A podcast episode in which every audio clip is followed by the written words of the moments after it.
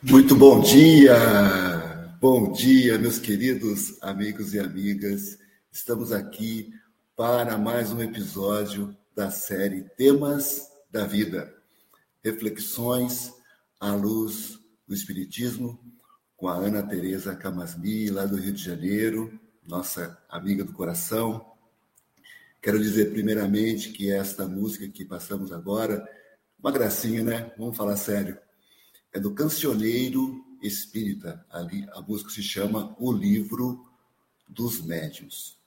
Quero agradecer a todos os amigos que já estão conosco nessa transmissão. Transmissão essa feita aqui para o nosso Centro Espírita Allan Kardec de Conchal e com a retransmissão da FERO, a Federação Espírita do, do, de Rondônia, o canal Renovando Consciências, o IGESE, o canal da Ana Tereza, a RAI TV, Centro Espírita Tarefeiros do Bem e também a Web Rádio Fraternidade, além do SECBV de Portugal e Rondônia, do Lar de José, de, Ilha do Governador e também o Centro Espírita Allan Kardec de Jequié, na Bahia. Muito bom. Vamos já chamar para a nossa tela a nossa querida Ana. Bom dia, Ana. Bom dia, Paulo. Bom dia, amigos internautas. Mas que vídeo mais lindo esse, Paulo. Que delícia, dá vontade de dançar. Não dá? Dá vontade de dançar. Que lindo. E está falando da mediunidade de um jeitinho tão bacana, né? Como algo tão natural. Que lindo isso. Bacana isso mostrar o né? começo. É, muito bom, adorei. Muito obrigada. Ótima escolha. Estamos animados para o nosso episódio? Muitíssimo, muitíssimo. Até porque o nosso convidado é um outro querido, né? Ainda um mais de você, especial. Né? Especialíssimo. Ele já esteve conosco num dos episódios dessa nossa série, quando tratamos sobre a criança interior. Anuncia ele para a gente, Ana. Você quase não então, conhece ele, né? Eu quase não conheço ele vou começar agora. O nome dele é Júlio César de Sarroris. Nós é, fundamos a, o Centro Espírita Tarefeiros do Bem, aqui no Rio de Janeiro, em Botafogo. E eu, eu e o Paulo pensamos em trazer o Júlio hoje aqui, porque ele tem uma boa experiência com esse tema e tem muita contribuição para nós. Façam suas perguntas, agora é a hora porque a gente vai ter um momento primeiro de conversa, mas aqui é para a gente responder suas dúvidas sobre esse assunto.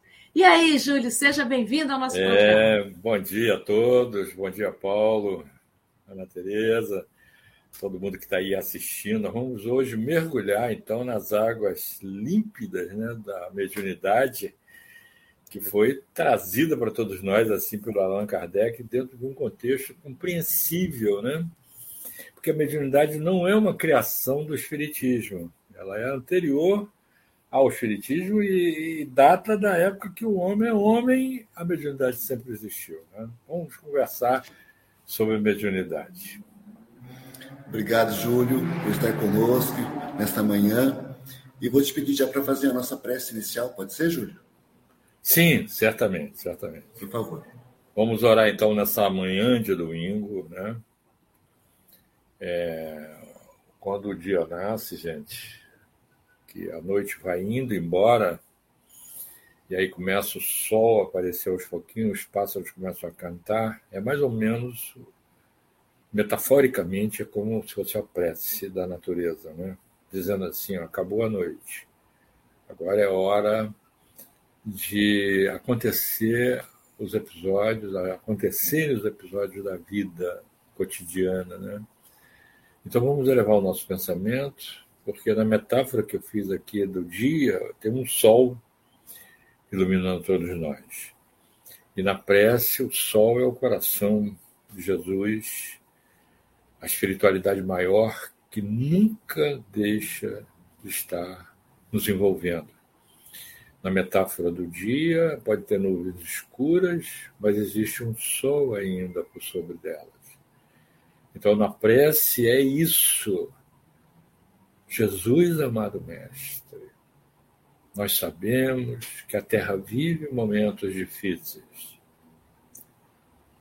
como aquele dia que tem nuvens escuras, onde a situação parece estar bem difícil na convivência, na política, nas questões sociais, nas questões relacionais.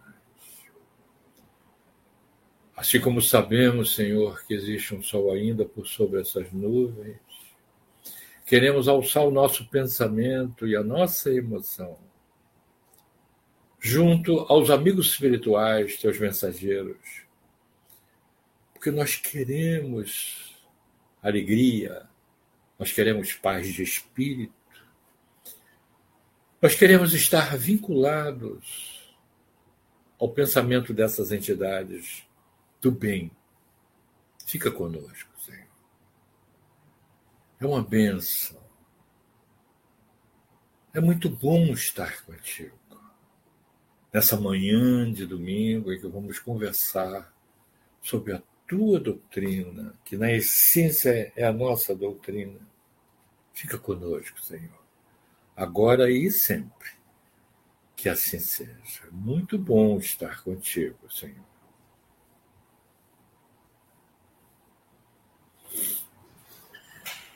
Ah, que delícia. Obrigado, Júlio. Obrigado mesmo. Bom, pessoal, a nossa, nossa série era constituída de 10 episódios, já estamos no sétimo.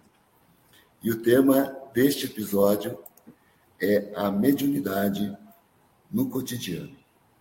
Então, nós vamos ter o formato habitual, né? o Júlio e a Ana vão, vão nos trazer o conteúdo por aproximadamente 50 minutos, mais ou menos, um pouco mais, um pouco menos, e depois retornamos aqui com perguntas e respostas que eles irão responder. Como a Ana já disse, aproveitemos o Júlio aqui, né, Ana, para mandar um monte de perguntas para ele responder. Né? E a Ana também, obviamente, vai responder. E a gente, então, retorna logo mais. Aqueles que quiserem enviar as suas perguntas, mesmo durante as falas, podem colocar aqui no chat e a gente depois vai trazê-las ao final. Tá bem? Então, meus queridos, com vocês. Até já. Até já. Olá, amigos queridos, vamos continuar aqui a nossa conversa. Então, Júlio, queria que você pudesse fazer um, um apanhado geral aí para a gente, de onde você pode falar da sua, um pouquinho da sua experiência com mediunidade.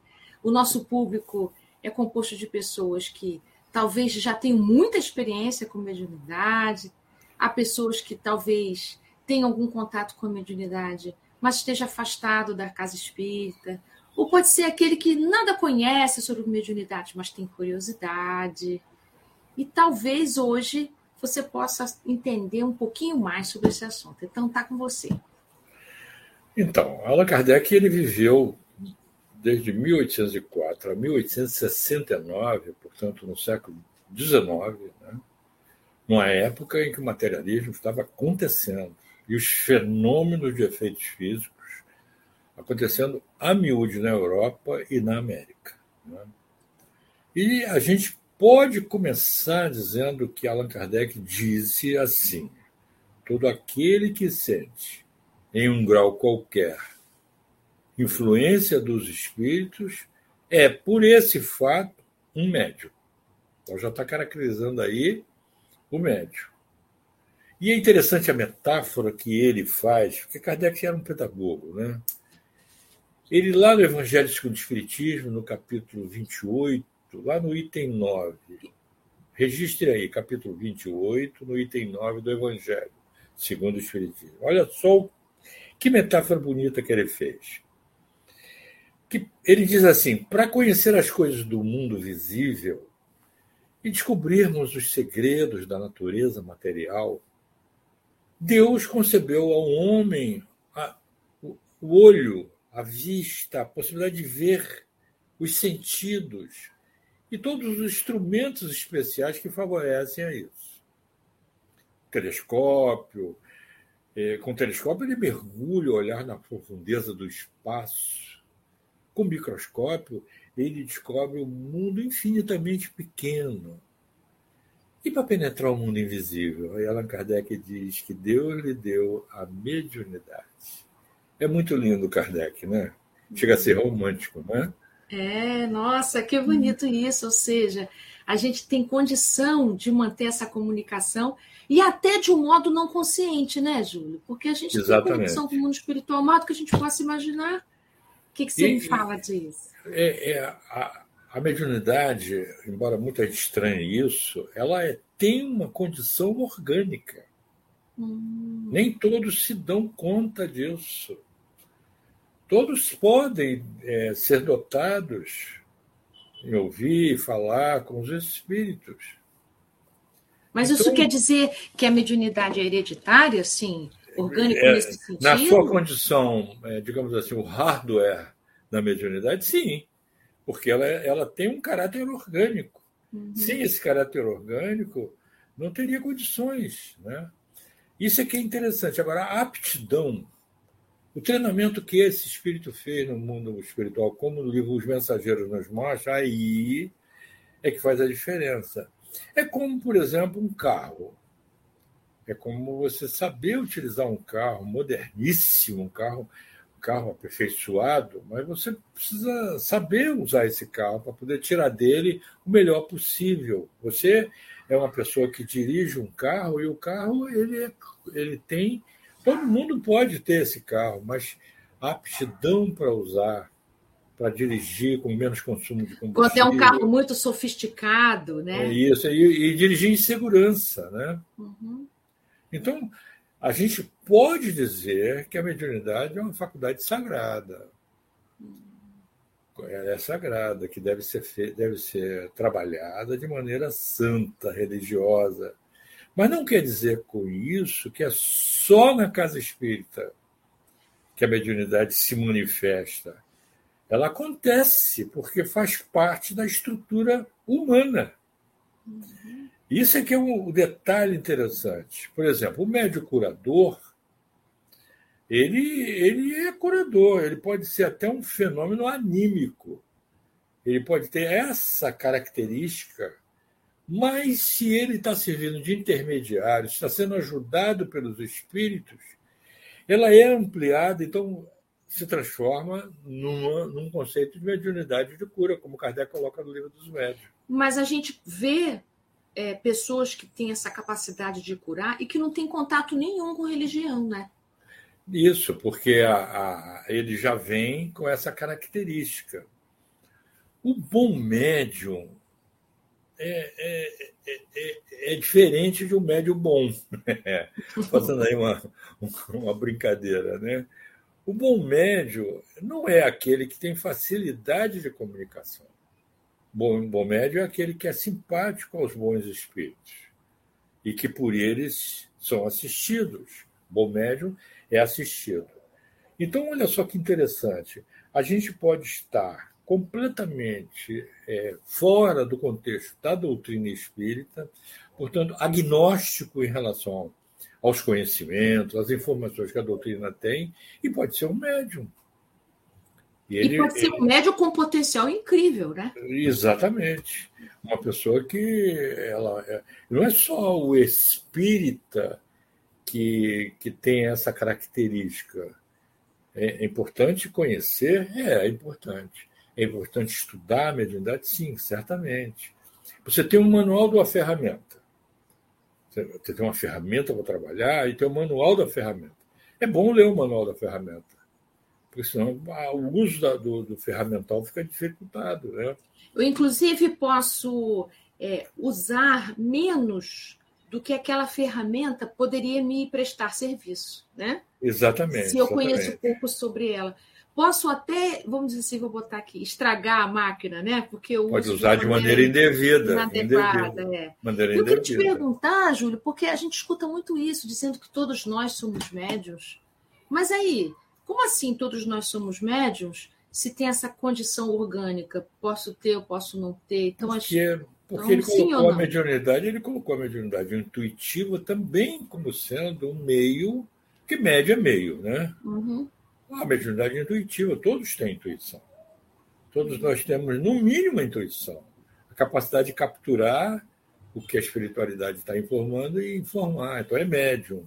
Uhum. Então, a, a, Isso para todos nós é sempre um incentivo muito bom. Então, agora, tem, há pessoas que têm uma mediunidade muito mais avançada. Por exemplo, eu cheguei perto do Chico Xavier uma vez, eu estava muito, muito avassalado com a morte de um filho, né, que tinha desencarnado numa situação muito dramática. E quando eu cheguei, lá em, aqui em Bom Sucesso, na Marieta Gaio, a instituição aqui de Bom Sucesso, no Rio de Janeiro, ele falou meu nome completo. Divaldo estava assim do lado, citou para o Divaldo artigo que eu tinha escrito. Certamente ele, naquele momento, ele estava sendo médium. A espiritualidade estava informando a ele. E ele disse para mim assim: Olha, não se preocupe, esse filho vai voltar. Eu não tinha falado nada. Um médium assim, como Chico Xavier, como Divaldo Franco, né? com Ivone Pereira, que tive a oportunidade também de conhecer pessoalmente, né? são médios extraordinários, têm uma capacidade. Outros médios há que têm capacidade, mas não souberam é, utilizar essa mediunidade para o serviço do bem. Alguns até venderam a mediunidade, porque a mediunidade é gratuita, dá de graça o que de graça recebeu. Né? Então aí é que está a questão da mediunidade. A gente, por exemplo, precisa conhecer a mediunidade, precisa para poder cada vez mais estar né, utilizando-a de maneira adequada, propícia. Não é? Então, peraí, deixa eu entender aqui, no, no que você está contando para a gente. Então, só para os nossos internautas irem acompanhando. Então, tem essa questão da hereditariedade, mas a gente pode entender mediunidade de um ponto mais amplo, né? entendendo que todos nós somos médios, no sentido de que todos nós temos condições de fazer esse intercâmbio entre o mundo espiritual e o mundo físico?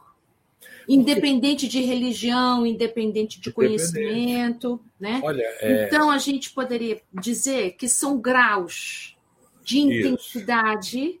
dessa facilidade de captação. Então você deu o exemplo do Chico, do Divaldo, da Ivone, psicógrafos, psicofônicos, né? De um grau de de abertura e de comunicação muito grande.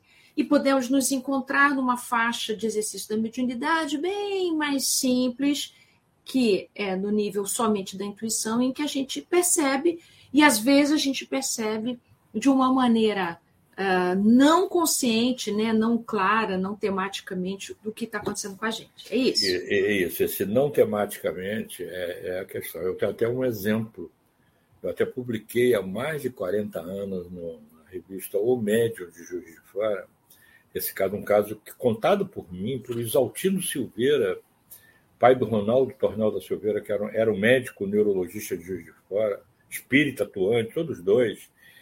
O Isaltino tinha idade do Chico Xavier. Olha só que interessante. O Isaltino disse para mim assim: eu não vejo, no... a gente fala assim, né? eu não vejo, ouço, não, não vejo os espíritos as pessoas dizem isso, mas não é verdade, porque nós temos, em algum grau, uma capacidade intuitiva, por exemplo, de capturar alguma coisa do plano espiritual. O, Isaltino estava em Pedro Leopoldo. É, e estava a luz de vela, porque o Chico tinha dificuldade financeira para pagar a luz de vela. Muita sabe disso, né? E ele estava psicografando aquilo que seria Parnaso de Além Túmulo. Você vê aqui, ó. Tem tempo. É a primeira obra, né? Isso. E aí eles foram lá para a rua, onde tinha uma lâmpada. E o Isaltino estava pegando a mensagem de Cruz e Souza, que está no Parnaso de Alentor. Quando, de repente, surgiu um homem com os olhos vermelhos, um pedaço de pau na mão, agressivo, o, o Isaltino imediatamente se preparou, porque pensou assim: esse homem vai matar a gente aqui. Agressivo, falando de uma maneira enrolada. O Chico pegou o pensamento do Isaltino e falou assim: Isaltino, não faça isso que você está pensando em fazer. Não faça isso, senão vamos desencarnar aqui. Não faça isso. Chamou a atenção dele. Quer dizer, o Chico pegou o pensamento do Isaltino. A, a espiritualidade está nos protegendo. Tenha fé. Aí ele falou comigo: como é que eu vou ter fé numa hora dessa? Um homem querendo agredir a gente, matar a gente com um pedaço de pau. E aí, então a gente pode, esse exemplo aí, só te cortando, já já você continua, esse exemplo aí, o Chico foi médium de um espírito encarnado, né? Exatamente, capturou o pensamento. E, aliás, é mais fácil, que está mais na frequência própria. Então uhum. a gente pensa assim, ah, fulano pegou um pensamento encarnado. É mais fácil, está na frequência, né? Então, é, o, o, o Chico conversou com o médium, chamou pelo nome. Olha só, para ele dizer o nome do cidadão, os espíritos falaram para ele.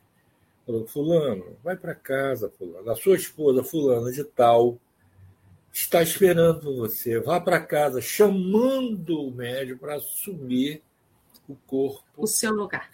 Porque ele estava tomado por entidades. Obsediado. Né? Estava obsediado. E aí ele deu meia volta e se afastou. O Isaltino, contando para mim, gente, ele falava: Júlio, eu até hoje fico arrepiado, porque o capim em volta baixava. Havia ruído, sinal de que as entidades que estavam em torno daquele médium eram entidades de baixo teor vibratório e havia fenômeno de efeitos físicos. O capim abaixava em volta, fazia ruído. Então, cá para nós, se qualquer um de nós tivesse uma circunstância como essa, mesmo com o Chico, nós teríamos no mínimo medo, né? Ah, com certeza. Então, Mas é, eu gostei aí... desse detalhe que você está trazendo, porque a gente é? pode ser médium de encarnado para encarnado, podemos ser médiums de desencarnados aqui para o plano terreno, como também podemos pensar isso no mundo espiritual entre desencarnados, né? Exatamente. E aí o Chico chegou para o Isaltino e falou assim, Isaltino, vamos sair daqui. Vamos descer, vamos, vamos lá para. Foram para a rua principal, entraram num café, aqueles café que tem aquela cortininha, né? Entraram, pediram um café, e o Isaltino falou, Chico, o que foi isso? Porque o Isaltino não viu, nem ouviu, só ouviu o capim baixando. Ele, ele ouviu como nós ouviríamos, assim, o Chico ouvia muito além, né? Falou: olha, ele é um ótimo médium. Você veja, olha só o Chico, tá vendo?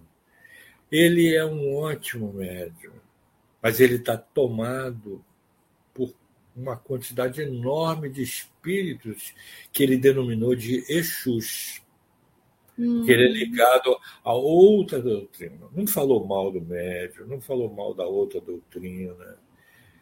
E falou, mas Chico, como é que ele achou a gente lá? Quando ele acabou de perguntar isso, ele tomou um susto que o homem apareceu, abriu a cortina. O homem, aquele, apareceu, mas só que dessa vez modificado, chorando muito, se jogou no chão e beijou o pé do Chico Xavier. Imagina. Isso no que alívio que ele deve ter sentido. Imagina no meio de um bar Aí o Chico fala, vai embora, vai lá, vai, vai para casa. Aí ele pedindo perdão, pedindo perdão. Enquanto o Chico não deu perdão, ele não foi embora. Quando ele foi, o Exaltino falou, Chico, como é que ele soube que a gente estava aqui? Eu não falei que ele é um ótimo médico? Quando então, está falando da capacidade, né? A capacidade dele. Quando ele chegou em casa, que a, aquelas entidades se dispersaram, elas tinham, tinham interesse em matar a gente. Chico falando para o Exaltino. O amigo espiritual dele, o protetor, aquele que tem uma tarefa com ele, falou: agora você vai lá ver quem é que você ia fazer a besteira por causa da sua incúria, o seu modo desligado de ser. Aí levou ele até, eu vou te dizer onde ele está, quer dizer, você veja que médium, hein? Disse né, que o Chico está, vai pedir perdão para ele. e aí o Chico, o Chico, inclusive, quando eu tinha publicado isso no livro Médio, na revista O Médio, ele falou comigo em particular, isso lá na, na, no Marieta Gaia em Bocessos. Eu gostei que você não falou a cor da pele da, do cidadão. Falou no meu ouvido assim. Eu falei, claro, Chico, não vou fazer uma coisa dessa. Ele disse assim: Você sabe onde é que está aquela página? Aquela página sumiu. Eu falei, é, Chico, fofocas espíritas, tá, gente? A página do Parnado e Além Túmulo, assinado por Cruz de Souza, sumiu. E aí me pediu para ir lá na casa do Isaltino, na casa do Ronaldo, para achar essa página lá nas coisas escritas. Mas a mediunidade do Chico, se a gente for contar, vai passar três dias, três noites conversando aqui sobre isso. Né? Então, essas, essas passagens que você fala do Chico, deixa a gente assim numa sensação assim, nossa, como é comum, como é cotidiano, como é uma e outra coisa, né? A vida mediúnica do Chico, a vida particular do Chico, era uma coisa só. né? Não, não tinha diferenças.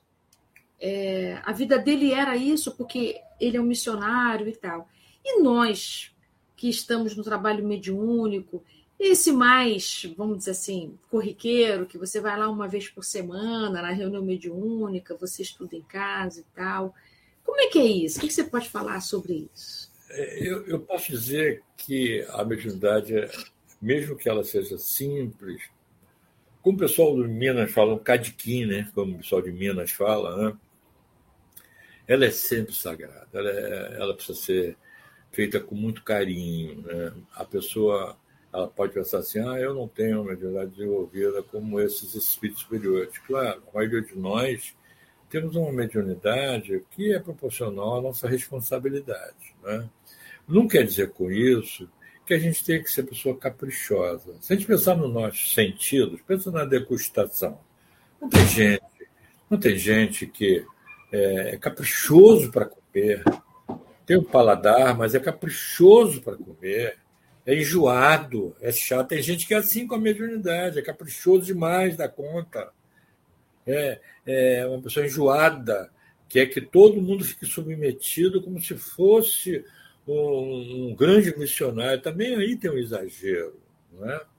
Agora, ela é uma, algo que instiga o homem a uma atitude, que pode ser uma mediunidade de prova a mediunidade sendo de prova é aquela em que a pessoa esteve num quadro de obsessão muito grave, talvez entre uma encarnação e outra, ou no final da encarnação passada, desenvolveu essa capacidade e pode ter vinculações, onde ele, sendo intérprete dos espíritos, ele pode ressarcir o seu passado, porque o médium ele passa por ele o esclarecimento aquelas mensagens passam. A gente, quando está recebendo um espírito sofredor, a gente sente tudo que o espírito sofredor está sentindo. Eu já sei o que é um guilhotinado, eu já sei o que é um esfaqueado, eu já, a gente sabe, as dores intensas acontecem e o alívio também. E a palavra boa, reconfortante do esclarecedor ajuda a, a, o médium a ressarcir o seu passado através desse trabalho da mediunidade, que a gente chama a mediunidade de tarefa, uma mediunidade em que ele, ele tem uma responsabilidade. No sentido geral, uma pessoa que tem uma, uma, uma vidência fortuita, Kardec diz que nesse caso não se caracteriza uma vidência. Ele usa até aquele termo que é um galicismo, né? Malgrado a vontade do médium, ele enxerga isso que é o médium de evidência. A clarividência, por exemplo, ele, ele enxerga na tela mental. É o que acontece comigo. Já o Divaldo Franco, não. O Divaldo, a gente está conversando com ele, ele diz assim: o seu pai está aqui. Olha, ele está dizendo que a sua avó vai reencarnar na família. É assim. E natural, natural, uhum. da vida cotidiana. Tomando café, conversando. A mediunidade não faz parte da estrutura da vida, levando-a com serenidade, com equilíbrio, com respeito, né? como a gente faz com os cinco sentidos. Porque, no fundo, é um sexto sentido. Né? Mas você estava falando aí sobre mediunidade de prova e você também usou uma palavra desenvolvimento. Queria te perguntar assim: se todo mundo fizesse desenvolvimento da mediunidade, todos teriam a capacidade de serem psicógrafos ou psicofônicos, ou clarividentes, videntes, ou qualquer outro tipo de mediunidade, né? Ou, por exemplo, a capacidade de, é, de ler as impressões no objeto, que é a psicometria. Se todo mundo se desenvolvesse, sentasse ao mesmo mediúnica e fizesse né, criteriosamente exercícios, todo mundo, então, seria isso? Olha, teria capacidade? Todo mundo não por exemplo, eu posso, eu posso fazer uma metáfora, né? Eu posso querer escrever em alemão, eu posso querer estudar o alemão e vai ser difícil. Eu, eu tenho dificuldades com, a, com língua estrangeira. Não faz parte do meu métier, como diz Kardec. É, a pessoa pode desenvolver mediunidade da intuição, por exemplo. Né? Ela pode mas ela trabalhando no bem, ela já está fazendo o fluxo, porque essa é a questão. trabalhar no bem. A pessoa, se ela está tendo uma vida atravessada por, por, por ações nocivas à saúde, pessoa que bebe muito, por exemplo, uma pessoa que come muito, é um glutão, ele está estragando o seu corpo, mas ele está também lesando a função. Porque aí é que entra a questão. A glândula pineal ela é a grande antena, não é verdade? Agora, a aptidão, muitas vezes, é treinada no plano espiritual. Por isso que no Centro dos Mensageiros, no livro Os Mensageiros, André Luiz faz aquela ênfase em que a pessoa é treinada à aptidão. E ela vem com um instrumento de trabalho que é apropriado à sua capacidade. Ninguém vai dar um carro zero quilômetro um motorista que está começando a aprender a dirigir. Ele vai amassar o carro todo. Né? Então é, é proporcional. Agora, é, todo mundo eu não diria assim.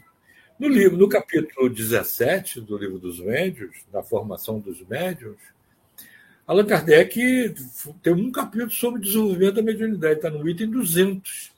Então, eu recomendo todos aqueles que estão nos dando a honra de participar da nossa conversa de hoje, ler lá Allan Kardec falando sobre isso. Que tem gente que fica com o lápis na mão tentando fotografar e não consegue. Tem gente que tenta a psicofonia e não consegue. Por causa da aptidão, uma abertura para essa comunicação.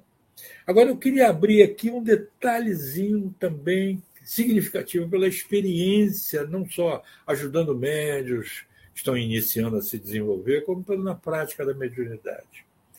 Muita gente acha que só deve desenvolver mediunidade se houver uma perturbação espiritual. Você já ouviu isso, Ana Tereza? Bastante. É? E acha gente... que a cura, que a cura do perturbado espiritualmente é desenvolver mediunidade. Isso. Aí um, um, dirigente mal informado bota uma pessoa dessa na mesa mediúnica direto, tem que cuidar, tem que tratar o distúrbio, porque o distúrbio é do médium. São conflitos, são complexos que ele tem.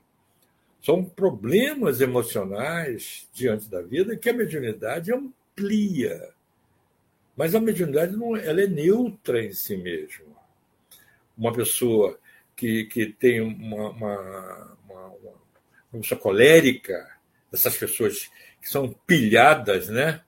Uma pessoa assim e que tem uma capacidade mediúnica, ela pode estar fazendo conexão com entidades violentas e pode isso crescer numa, numa condição absurda. É, você agora me lembrou uma coisa tão engraçada, Júlio, deixa eu te interromper.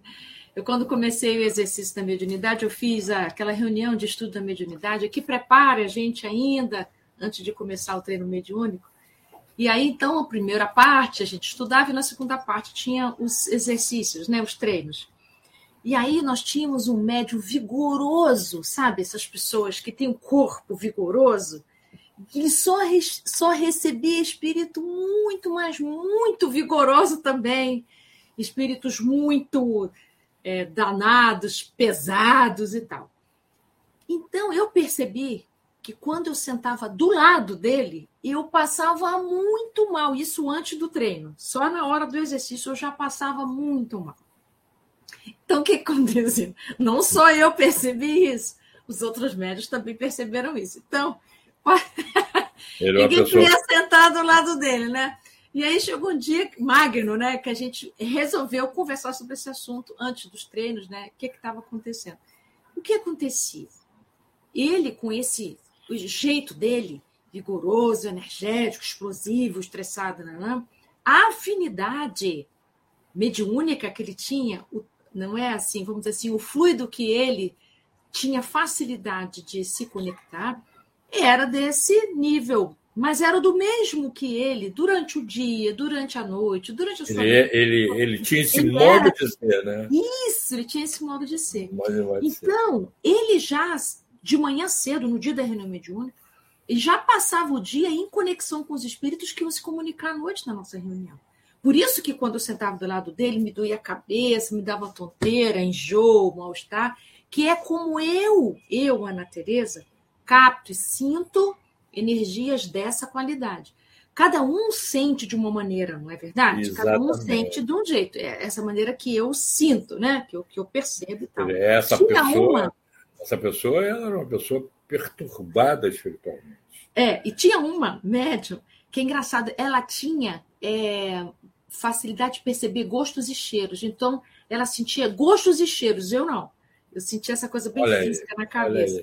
Ela sentia gostos e cheiros. Eu sinto perto dele, eu sinto o cheiro tal, o gosto tal. Eu achava incrível aquilo, né? Ela sentia gostos e cheiros. Então, é, a gente pôde ali no trabalho poder conversar de que os espíritos aos quais a gente dá a comunicação, para que eles tenham condição de se comunicar através de nós, alguma simpatia a gente tem, ou facilidade a gente tem, com esse tipo de fluido. Então, o médium, ser médium, não é tão somente uma máquina que a gente aperta um botão, né, como você bem falou, eu sento na mesa e dou comunicação, como isso. se simplesmente eu não tivesse nada a ver com isso. isso. A mediunidade é uma oportunidade magna, por isso que mediunidade de prova tem isso de importante, de eu fazer um processo de melhora íntima.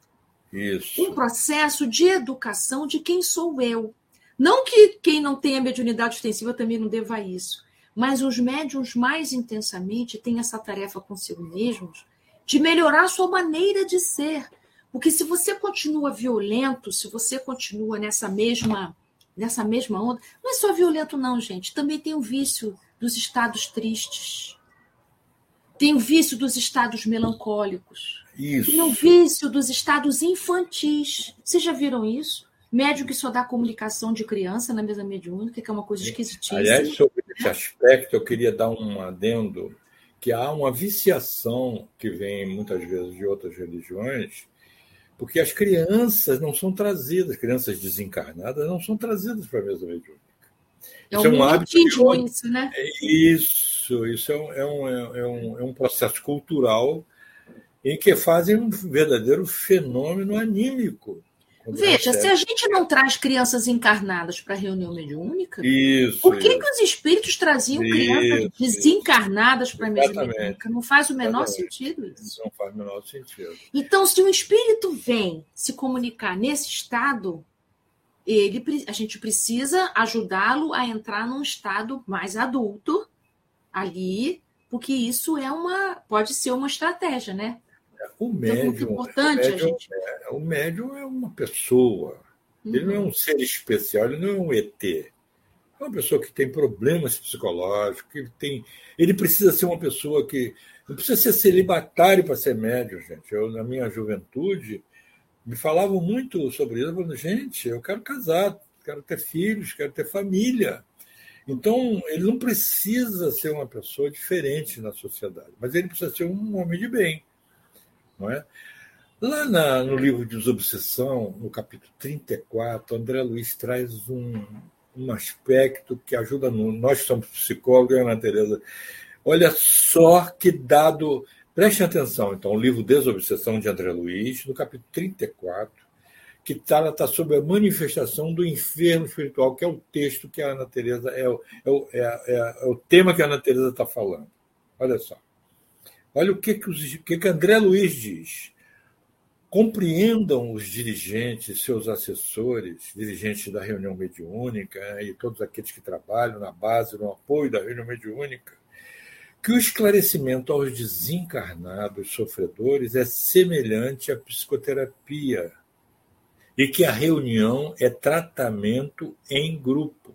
Olha, a gente que trabalha com grupo, hein, Tereza? Cabendo-lhes, quando e quanto possível, a aplicação do método evangélico, observando ainda que a parte essencial do entendimento é atingir o centro de interesse do espírito, que está preso a ideias fixas, para que se lhes descongestione o campo mental. E, então, o esclarecedor deve se abster de qualquer discurso ou divagação desnecessária. Sensacional isso, né, Ana Tereza? Pois é, por isso que é tão importante quando termina a reunião mediúnica a gente conversar sobre o que aconteceu na reunião. Não é para a gente contar o caso dos espíritos atendidos.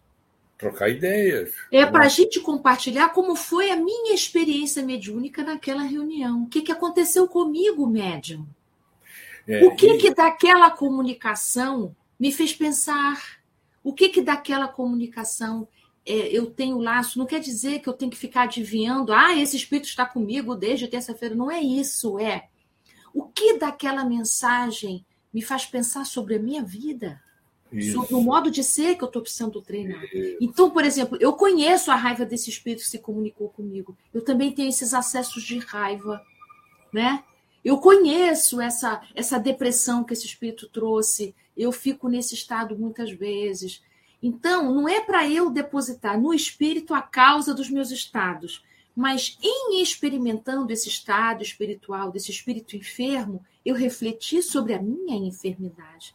Então, por que, que eu me demoro nesse lugar sem me tratar, sem me melhorar, sem dar o pulo, né? Da transformação. É nesse sentido que eu estava falando sobre a gente cuidar dos nossos vícios morais. A Isso. reunião mediúnica, essa experiência, é uma oportunidade de eu visitar os meus lugares sombrios.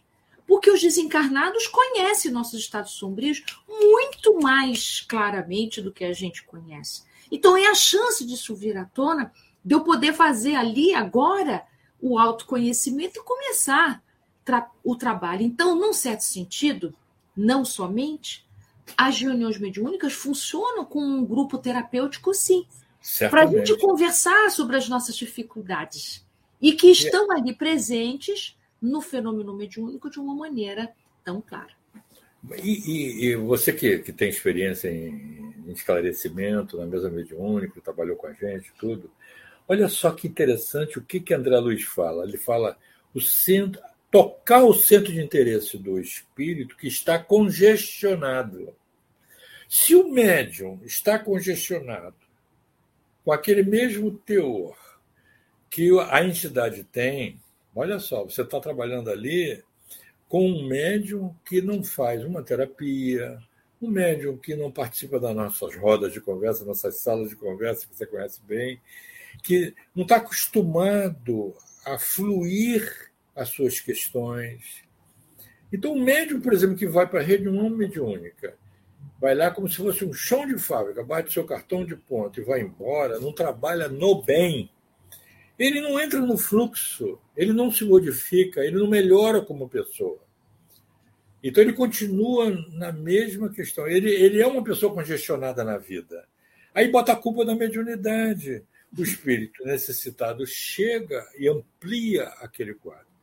Eu tenho até uma experiência, é, é aquela frase, né? Seria trágico se não fosse cômico.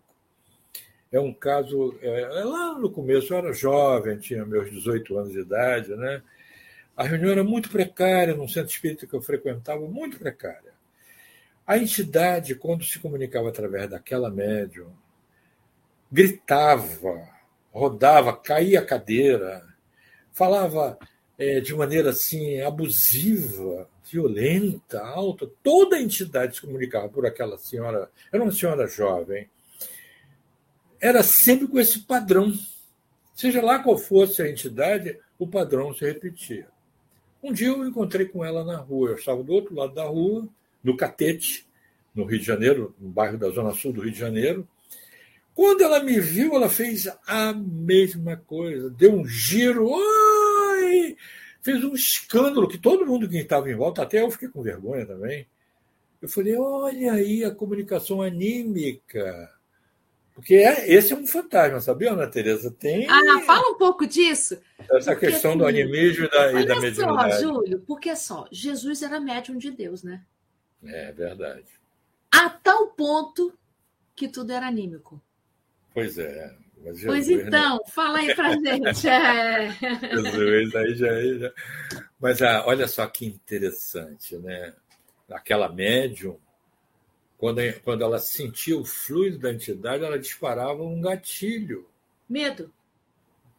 Aquele gatilho dela, ela repetia isso durante o dia. Uma, uma pessoa sem educação. Ela era sem educação, falava alto, gesticulava muito, falava cuspindo. Vocês conhecem gente que fala cuspindo? É uma coisa horrorosa. Aqui, né? Você tem que abrir um guarda-chuva para conversar com a pessoa. Que fala mão, com a gente tocando no braço, empurrando, é, né? São pessoas mal educadas que, quando vão para a mesa mediúnica, continuam mal educadas. A entidade vem o fluido, entra ali um disparo de um gatilho, né? E a química interna funciona, funciona. A entidade, às vezes, não consegue se comunicar, porque a pessoa dá uma comunicação dela mesma. Ela faz uma catarse. Ela faz uma catarse, ela bota para fora, ela grita, ela fala, ela chora.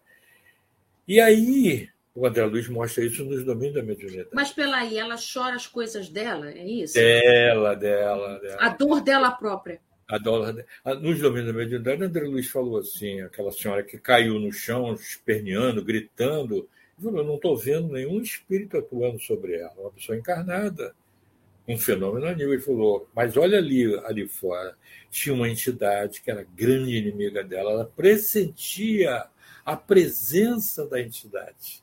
Assim e entrava no tem... espasmo. É, Júlio, assim como tem pessoas que faz crise convulsiva. Exatamente. A presença do fluido de uma entidade. No mundo maior, tem o caso do Marcelo. Uhum. Entrem lá no, no, mundo maior, procure o caso do Marcelo, que é um caso muito interessante. Eu tinha uma filha que tinha é, é esses problemas e ela era uma médica, conheceu bem a, a nossa a, a, Juliana, né? É, era impressionante. Quando alguém perturbado estava próximo, ela, ela entrava já em agonia, porque Conversando com o Divaldo, ele, ele me explicou que ela lembrava, aí esse lembrava tem que ser entre aspas, tá, gente? É como se fosse um mar que invade a tua praia. Da experiência dolorosa que ela teve no plano espiritual, na, na, nos períodos duros que todos nós passamos, né? Então isso vem à tona e a pessoa entra num quadro de espasmo, de medo. Então o Marcelo, do caso do mundo maior, ele entrava em crise epilética. E aí a, a, a espiritualidade, conversando com André Luiz, fa, falava com ele quando ele dormia e saía, saía do corpo. Tem que lembrar isso, que quem dorme é o corpo, o espírito sai do corpo e vive a experiência do chamado sonho espírita. Eles orientavam, olha, não tome aquela medicação, porque ela vai inibir a sua mediunidade. Você é um médium, você está trabalhando na mesa mediúnica. Muito interessante o quadro mostrando aí uma doença que ele tinha, que era o reflexo do doente que ele era. E André falou assim: mas por que, que ele está passando por isso? Explicaram: olha, na encarnação passada, ele se comprometeu com entidades em que ele foi amigo, foi, teve conluio. Ele melhorou, foi resgatado das regiões do umbral, mas os, os comparsas não perdoaram, continuaram ligados a ele. Olha aí, as pessoas que chegam na casa espírita ligados a esses quadros, como o caso que você contou desse rapaz que exalava vibração pesada, são pessoas que vêm com a mediunidade de prova, mediunidade dura, ele precisa estar caminhando no bem e poder estar sendo um homem de bem. Tanto que Kardec fala, cansar o espírito obsessor pelo bem. É, uma, é, um, é um exercício tanto, não é? Bom, Júlio, eu queria que você falasse um pouco, já, nós já estamos aqui, minha nossa, já são 10h50. Queria que você falasse um pouco que tem uma, uma ideia de que, vamos imaginar, eu sou um médium, trabalho na casa espírita, mas sei lá, minha vida mudou, eu não estou conseguindo ir mais para a reunião mediúnica, ou eu fui para um lugar, viajei, fui trabalhar num lugar muito distante, que não tem reunião mediúnica ainda e tal. Acontece alguma coisa de ruim comigo, que sou médium, e não estou trabalhando na mesa mediúnica? Então, é, a pessoa trabalhando na mesa mediúnica, ela está produzindo... Se eu abandono, se eu deixo, não estou mais. Né? Então, mas ele está fazendo um trabalho do bem, mas por uma razão profissional, uma razão, muitas vezes a família tem que mudar porque arranjou um emprego em outro lugar, ele deve procurar uma outra casa espírita para continuar. Se ele está fazendo o trabalho do bem, o bem nunca faz mal. Uma mediunidade bem desenvolvida nunca faz mal. Se ele parou por uma razão útil, uma razão boa, agora uma coisa é o médio leviano, né? O cara que larga por qualquer coisa.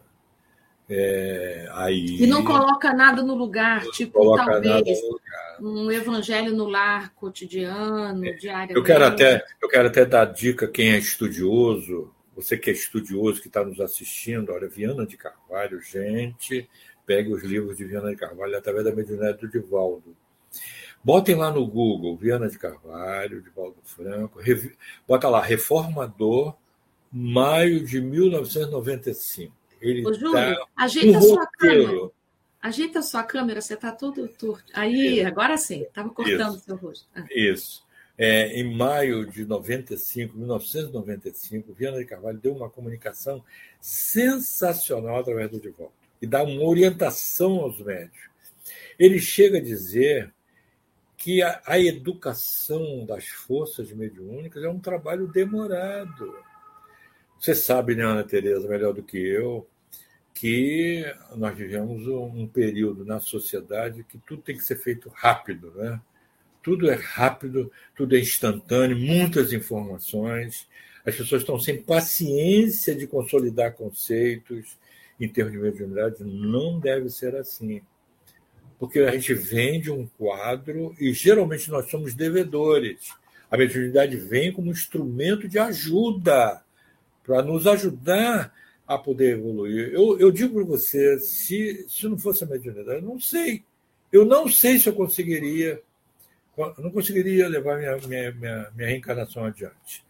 Uma benção na minha vida. Né? Em que, que eu, a mediunidade te ajudou?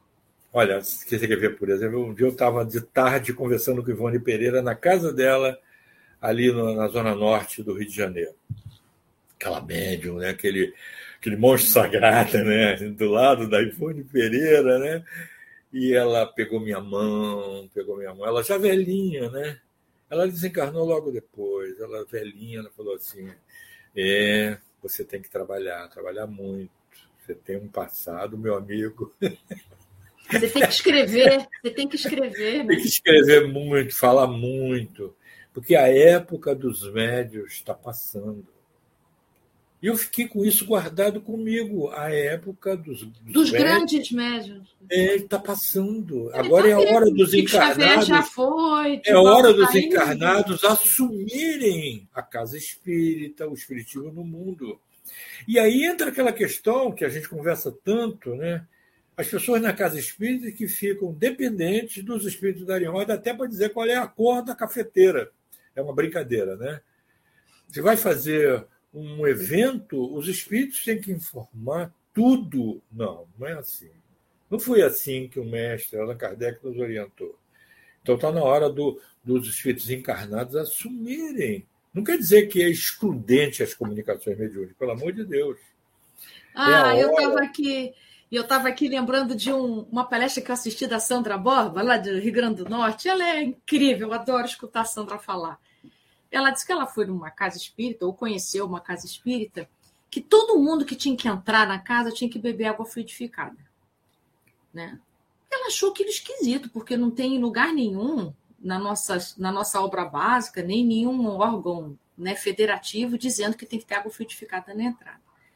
E ela ficou pensando, poxa, então a pessoa é obrigada a beber água e se ela não tiver com sede, né? Como é que fica? Oh, e aí, céu. então, ela perguntou pro, para o coordenador da reunião, e o coordenador também não sabia explicar por que, que tinha água fluidificada na entrada. Todo mundo que entra bebe água fluidificada. Eu já entrei numa casa espírita, eu, Ana Tereza. Não estou me lembrando aqui qual é o, o, o, o, Não importa onde é que era. É, tem que tomar passe antes de entrar na casa. Como se fosse assim, a gente entra sujo na casa espírita, tem que limpar é, antes de entrar. É, isso é uma coisa estranha, né? É. Mas, bom, olha só que pergunta bacana que ela fez. Ah, o coordenador da reunião não sabia. E aí ela foi procurar uma outra coordenadora, não sei se era presidente da casa, agora não me recordo. E aí ela perguntou assim: Ô oh, minha irmã, mas por que, que tem que tomar água frutificada antes de entrar na casa espírita? Se a pessoa não tiver com sede, ela é obrigada a beber água e tal. Não, é só uma gentileza e tal. Mas água frutificada não é uma água comum, não é uma, garra, uma jarra d'água que cada um bebe, porque é, é, é a mesma, aquela que a gente dá depois do passe, né? Que depois do passe tem uma razão. Por que, que a gente bebe água frutificada? Ela é complementar, né, dos passes. E aí a moça disse assim: Ah, é que eu sinto tanta saudade da água benta. Ah, meu pai.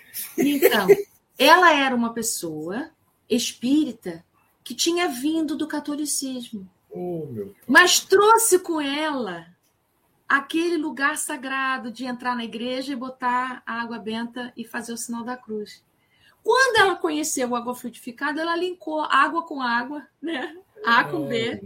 E aí ela propôs e as pessoas não se deram conta daquele pedido e ficou sendo. Então, ela não via nenhum mal em fazer isso, não, não causa mal. Mas o espiritismo, ele é uma fé raciocinada. Então, qualquer prática que a gente tenha na casa espírita, nós precisamos saber por que, que a gente faz, para que, que a gente faz. Então, isso. médium tem que trabalhar descalço, médium tem que usar guarda-pó branco, isso. médium tem que fazer dieta alimentar no dia da reunião mediúnica, médium tem que fazer algum tipo de restrição sexual, alimentar, energética, porque senão a gente vai acrescentando um monte de rituais como esse da água frutificada antes de entrar, que não tem nada a ver com os princípios que a nossa é, que a nossa doutrina propõe, e a gente vai acrescentando uma coisa então, atrás da outra. Né? Então, né? então, você me lembrou, você me lembrou. Você falar disso? Você me lembrou aquela questão da, da, da gente baixar a luz, aquela luz vermelhinha. O William Crookes, o William Crookes, o William Crookes escreveu um livro chamado Fatos, Fatos Espíritas. Espíritas. Por isso que o, médico precisa estudar ele precisa estudar. Olha, está lá. Ele fez eh, experiências com aquela entidade chamada Kate King, a, a médium chamava-se Florence Cook. Ele tirava pedaços, ele, ele usava aquelas, aquelas lamparinas e via que a luz branca afetava o ectoplasma. Porque então, toda lâmpada, toda luz emite uma frequência. Tanto é que a gente vê a cor né? por causa disso. Isso. Muita gente pensa que a gente abaixa por uma questão de ritual. Não é isso tem uma razão de ser. Esse, essa questão da, da do, de, do médium estudar é tão importante que é o negócio do manual da ferramenta. Né?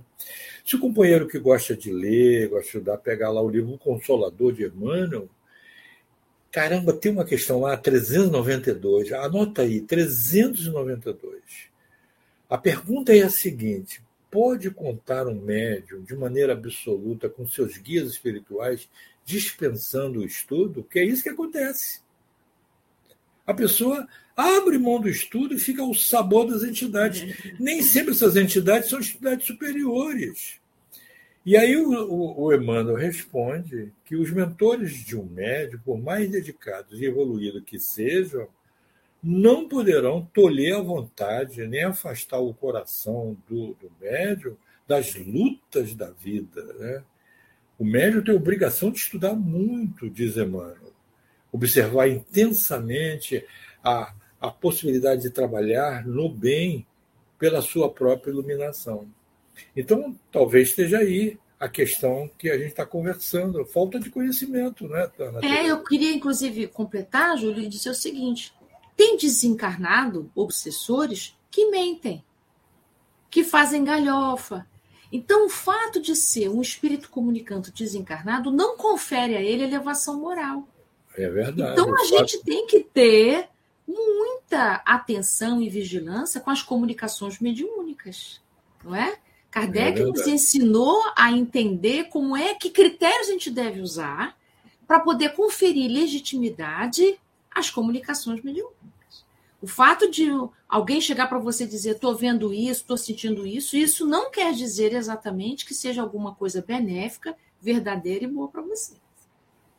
Exatamente. Então, você começou a conversa falando sobre a questão da mediunidade, se todo mundo tem. Lembra? Você começou conversando com isso. E a gente veio conversando sobre as pessoas que têm mediunidade de prova, outros que estão trabalhando na casa espírita. E a pessoa que está em casa fala assim, e eu? É, como é que eu estou nisso? Né? Como é que eu estou nessa questão? É importante compreender que ela é inerente ao ser humano. Olha, eu já escutei de uma médium dizendo para mim, médium, inclusive de efeitos físicos, eu não quero essa mediunidade, eu quero tirar ela de mim. Falava isso para mim. Como se pudesse tirar de si algo que está ali, que é inerente. Só que nela tá estava vindo com uma característica muito mais ostensiva e efetivamente para ela estava se, estava se transformando num num incômodo, num estorvo. Não e aí a, gente fica, aí a gente fica pensando, né? Quando a mediunidade ela é um estorvo, é porque a pessoa está acontecendo alguma coisa errada. A mediunidade não é estorvo. Uhum. Mediunidade, vamos pensar assim, eu, tô, eu uso óculos, né? Por que, que eu uso óculos? Eu tenho a capacidade de ver, eu tenho o olho e tenho a capacidade de ver. Quem vê é o espírito. A partir do momento que a idade começou a bater, óculos, tive que usar um óculos, disciplinar ao usar o óculos.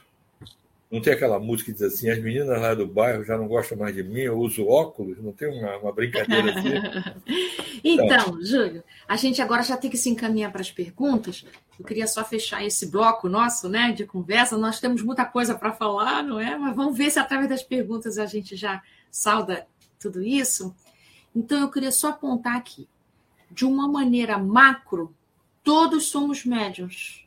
Em qualquer lugar, todo dia, dormindo, acordados, tá? Encarnados, desencarnados, nesse no sentido de mediunidade como sendo um intercâmbio entre um mundo e outro. Então, todos somos médiums sim, em qualquer lugar, em qualquer momento.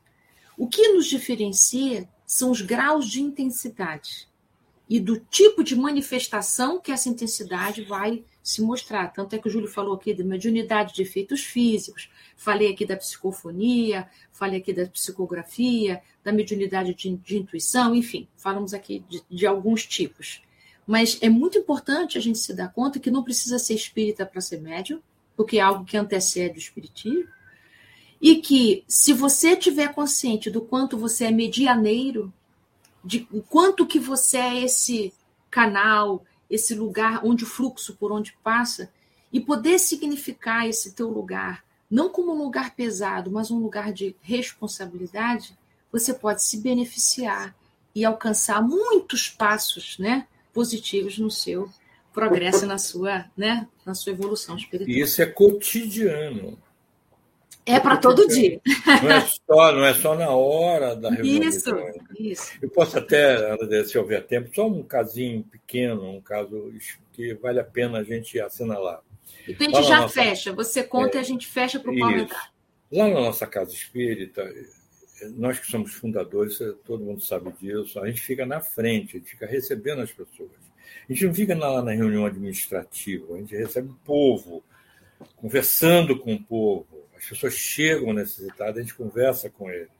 A gente chama de sala de conversa, é uma, uma, é uma, o pessoal chama de triagem, eu nem chamo de triagem, é uma conversa. E chegou um cidadão, um senhor, muito desesperado. Um cidadão, um homem um pouco mais velho, assim, mas muito. E ele falou, ah, chorando: ah, meu filho foi assassinado. Meu filho. Sabe lá o que é isso, gente? Perdeu um ente querido, assassinado. E contou lá os detalhes e tal. Imediatamente nós demos água para ele. E quando eu estava ali cuidando dele, pela clara evidência, apareceu um homem muito mais velho e disse para mim assim: Diga para ele que eu sou o pai dele e eu ainda cuido de carros de corrida. Isso é um dado que o espírito dá para poder ser reconhecido. Então, esse espírito que conversou comigo é espírita. Ele sabe que para ser identificado. Eu perguntei: você trabalha na casa espírita? Eu sou dirigente de uma casa espírita na zona norte do Rio. Eu falei: olha só que interessante, você chegou aqui veio acompanhado de um senhor que falou isso, isso, isso. Ele chorou, é meu pai, é meu pai, é meu pai. Eu tenho lá os carrinhos de corrida dele, que ele cuidava e tal. Então, seu pai está dizendo. Aí veio a consolação. E ele ficou aliviado, porque o papai, nessa hora, gente, na hora da perda de ente querido, quem já passou por isso sabe bem o que é isso, né? É um bálsamo, é um bálsamo. Que é a hora que a gente lembra do papai, da mamãe, a gente lembra do colo, né? A mediunidade com Jesus é isso. Tanto que quem criou essa frase foi Chico Xavier. Mediunidade com Jesus. Né? Muito bem. Paulo, agora chegou a vez de você nos ajudar aqui nessa jornada. Gente do céu, tá muito bom isso aqui. Ah, isso aqui tá bom, tá muito bom, isso aqui tá bom demais. Isso aqui tá bom demais. Muitos elogios. Deixa eu sair aqui do meio de vocês dois. Não vou separar o casal, né? Exatamente.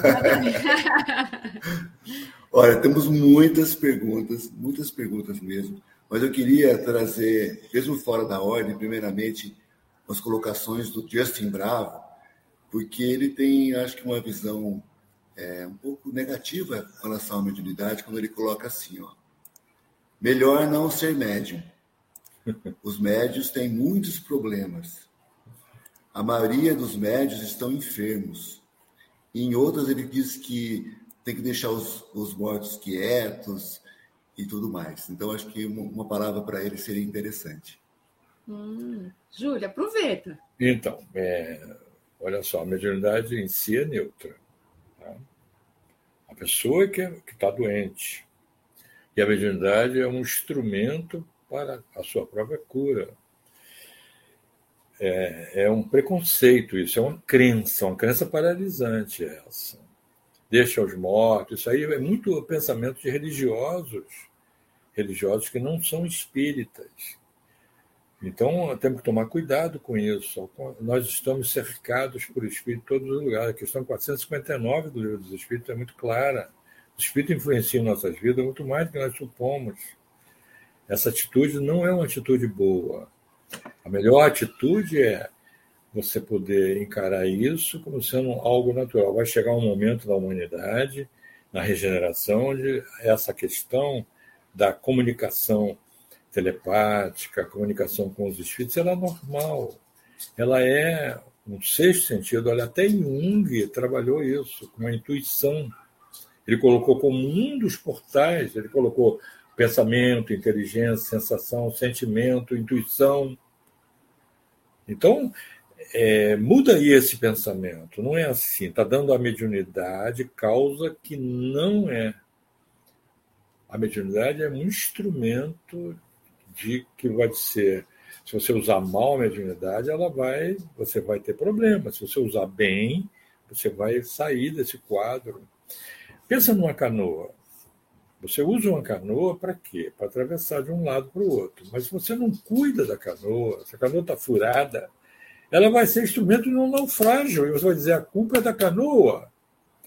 É melhor você olhar para você mesmo e pensar assim: eu estou num próximo processo de fuga uma fuga psicológica, precisa de tratamento, encarar que você que tem uma questão difícil a ser resolvida, está com medo, o que você não pode controlar, a pessoa que perde o controle, que a mediunidade, ela, mesmo chamado médium inconsciente, durante o processo ele é responsável pelo que faz. Ainda assim, não perde o controle. Uhum. Eu queria completar dizendo assim: os mortos não descansam, não, tá? Deixa os mortos descansar tranquilos? Não, os mortos não estão descansando, porque o fluxo da vida continua ininterruptamente. Quando a gente desencarna, a gente não vai dormir. Não tem descanso eterno.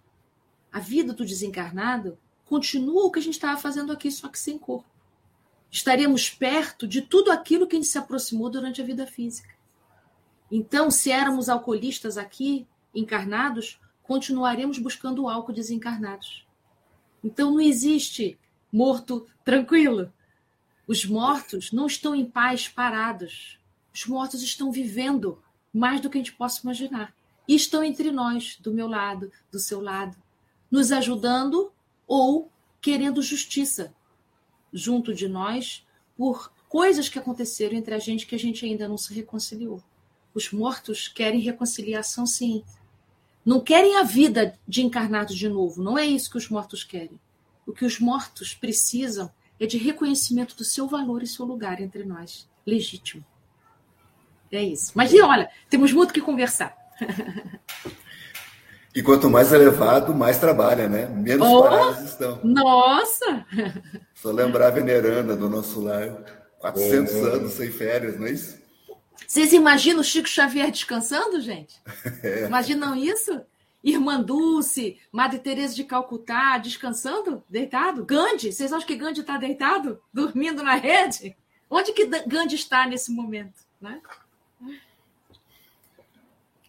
Ô, Júlio, a Constância, eu acho que ela não entendeu a colocação que você fez com relação à luz durante a reunião mediúnica. Ela diz assim: Meu Deus, ele acha que precisa de luz vermelha, socorro. Acho que seria bom explicar melhor ela. o que, que é. É. é. No livro Desobsessão, leia lá. André Luiz diz que a frequência da luz vermelha não afeta o ectoplasma. Então, dá até qual é a voltagem lá, qual é a. Quanto, quantas, quantos, Se... Qual é a potência da lâmpada? É porque Por a, a, sala totalmente escura, as pessoas podem tropeçar, as pessoas podem derrubar coisas. Então, você pode colocar uma luz de baixa frequência para é. poder ajudar. De teor, de teor avermelhada, porque o infravermelho não afeta. Pode ser, pode ser azul também, enfim. Mas que não seja luz branca, fluorescente, que ela queima os fluidos benéficos que a gente Leia lá no livro de Desobsessão, André Luiz falando sobre iluminação. Lá. Isso. Inclusive, nessas experiências do William Crookes com o Kate King, tem uma narrativa que eles abrem a janela num dado momento e isso afeta o, é. o médium. As quando... Isso, as reuniões de materialização são todas feitas num, num escuro quase que total, né? Exatamente. A Márcia Doleto pergunta: Como ter certeza da sua mediunidade? Imagino que algumas pessoas, quando começam a trabalhar na casa espírita, tenham dúvidas se são médiums ou não. Então, é, a mediunidade, ela, ela, ela aparece, ela vem e vai se expressando. Se a pessoa tem dúvida se é médium ou não, ela pode trabalhar na casa espírita em outros segmentos. Ele pode fazer eh, os estudos na área mediúnica, por exemplo, para ser um passista ele pode estar trabalhando numa área de esclarecimento dos espíritos necessitados, não precisa sentar para receber espírito da comunicação, não é obrigado a ser isso.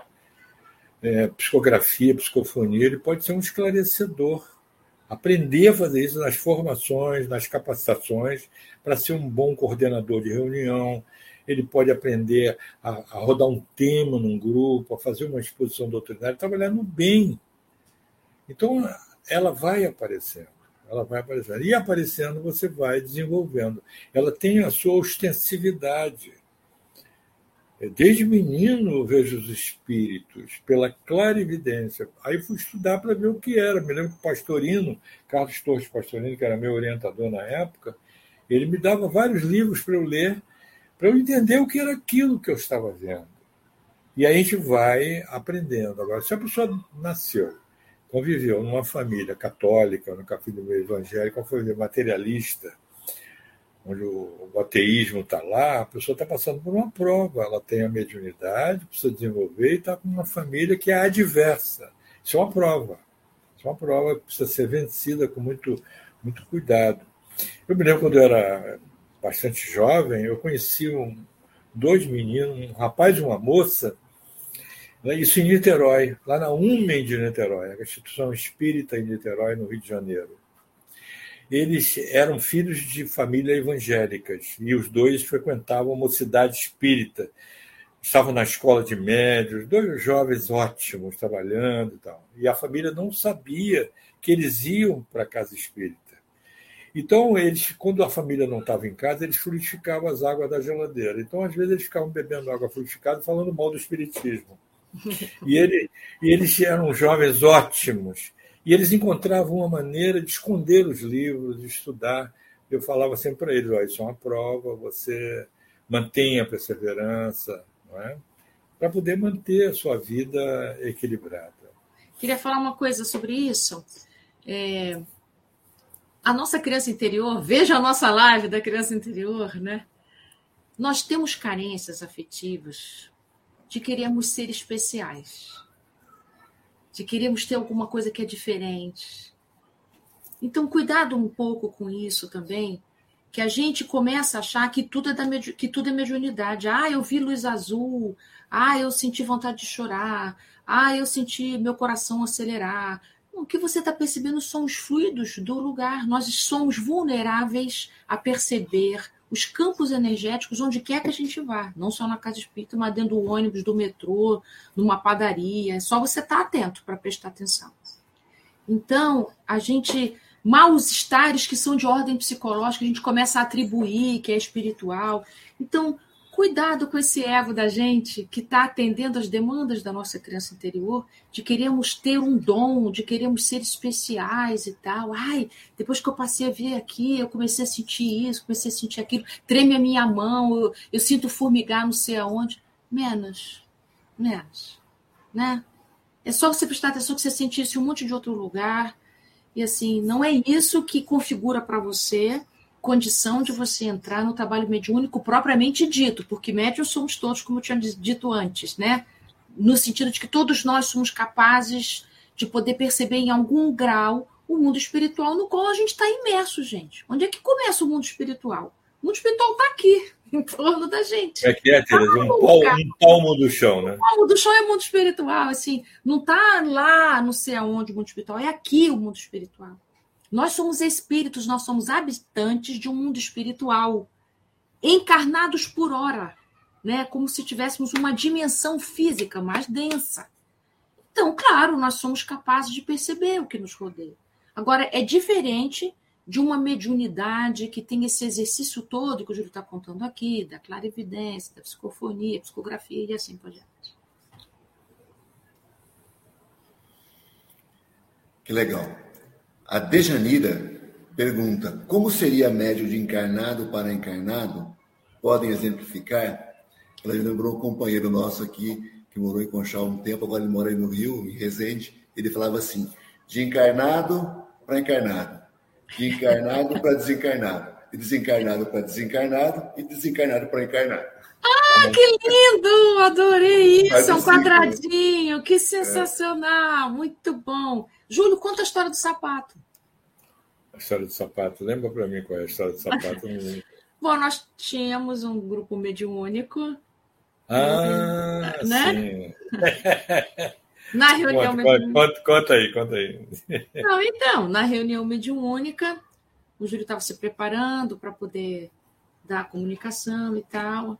Aí chegou uma hora que ele falou assim, gente, tá vindo um negócio de sapato na minha cabeça o tempo inteiro, eu tô vendo o sapato. Eu vi uma imagem de um sapatinho, de um sapato de mulher, né? Um sapato um sapato todo bonito, todo não sei o quê. Era uma forma pensamento. E eu não estou conseguindo aqui me concentrar suficientemente que eu estou vendo sapato. Aí uma médium disse: é porque eu estou preocupada em comprar o sapato de formatura da minha filha.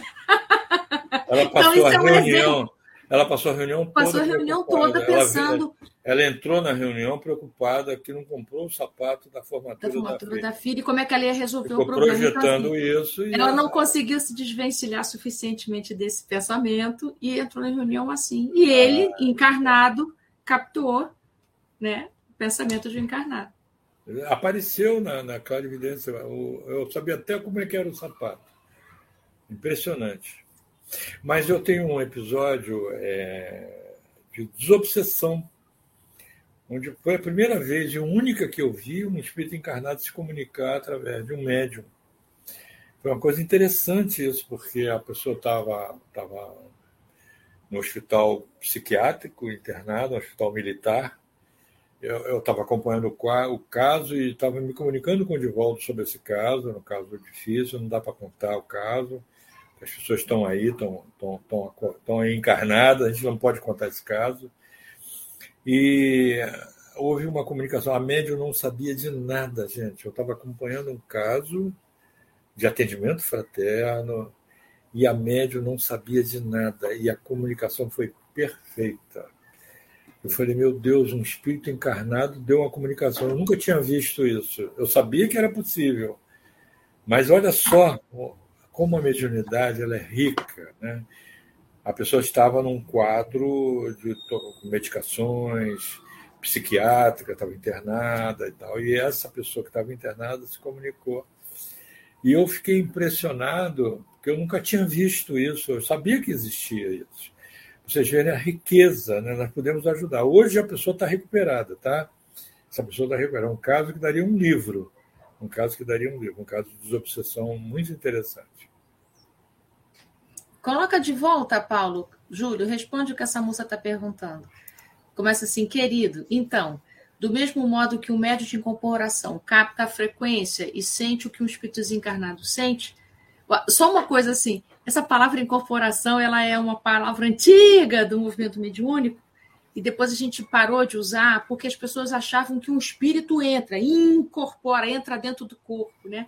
Eu até ri muito com a, a Sandra Borba falando também um exemplo disso, que chegaram para o Raul Teixeira e disseram assim: Olha, Raul, você que é o médium experiente, você sabe por onde um espírito entra para dar comunicação. Aí ele ficou com o olho verdão dele. Aqueles olhos verdes, né? É, entra. Não, eu não sei por onde um espírito entra. Não, ué, pelo nariz. Porque quando o médium vai dar comunicação, faz assim. Imagina a, sensacional. A Sandra Borba é ótima, né? Tá, gente? É, o espírito é não entra nem pelo nariz, nem pelo olho, nem pela boca, nem por aqui, nada disso. As conexões são pelo perispírito, né? Isso. Se eu estiver gripado, não tem comunicação. Né? Não, pois é. é. Por que, que a gente faz isso na mesa mediúnica, né?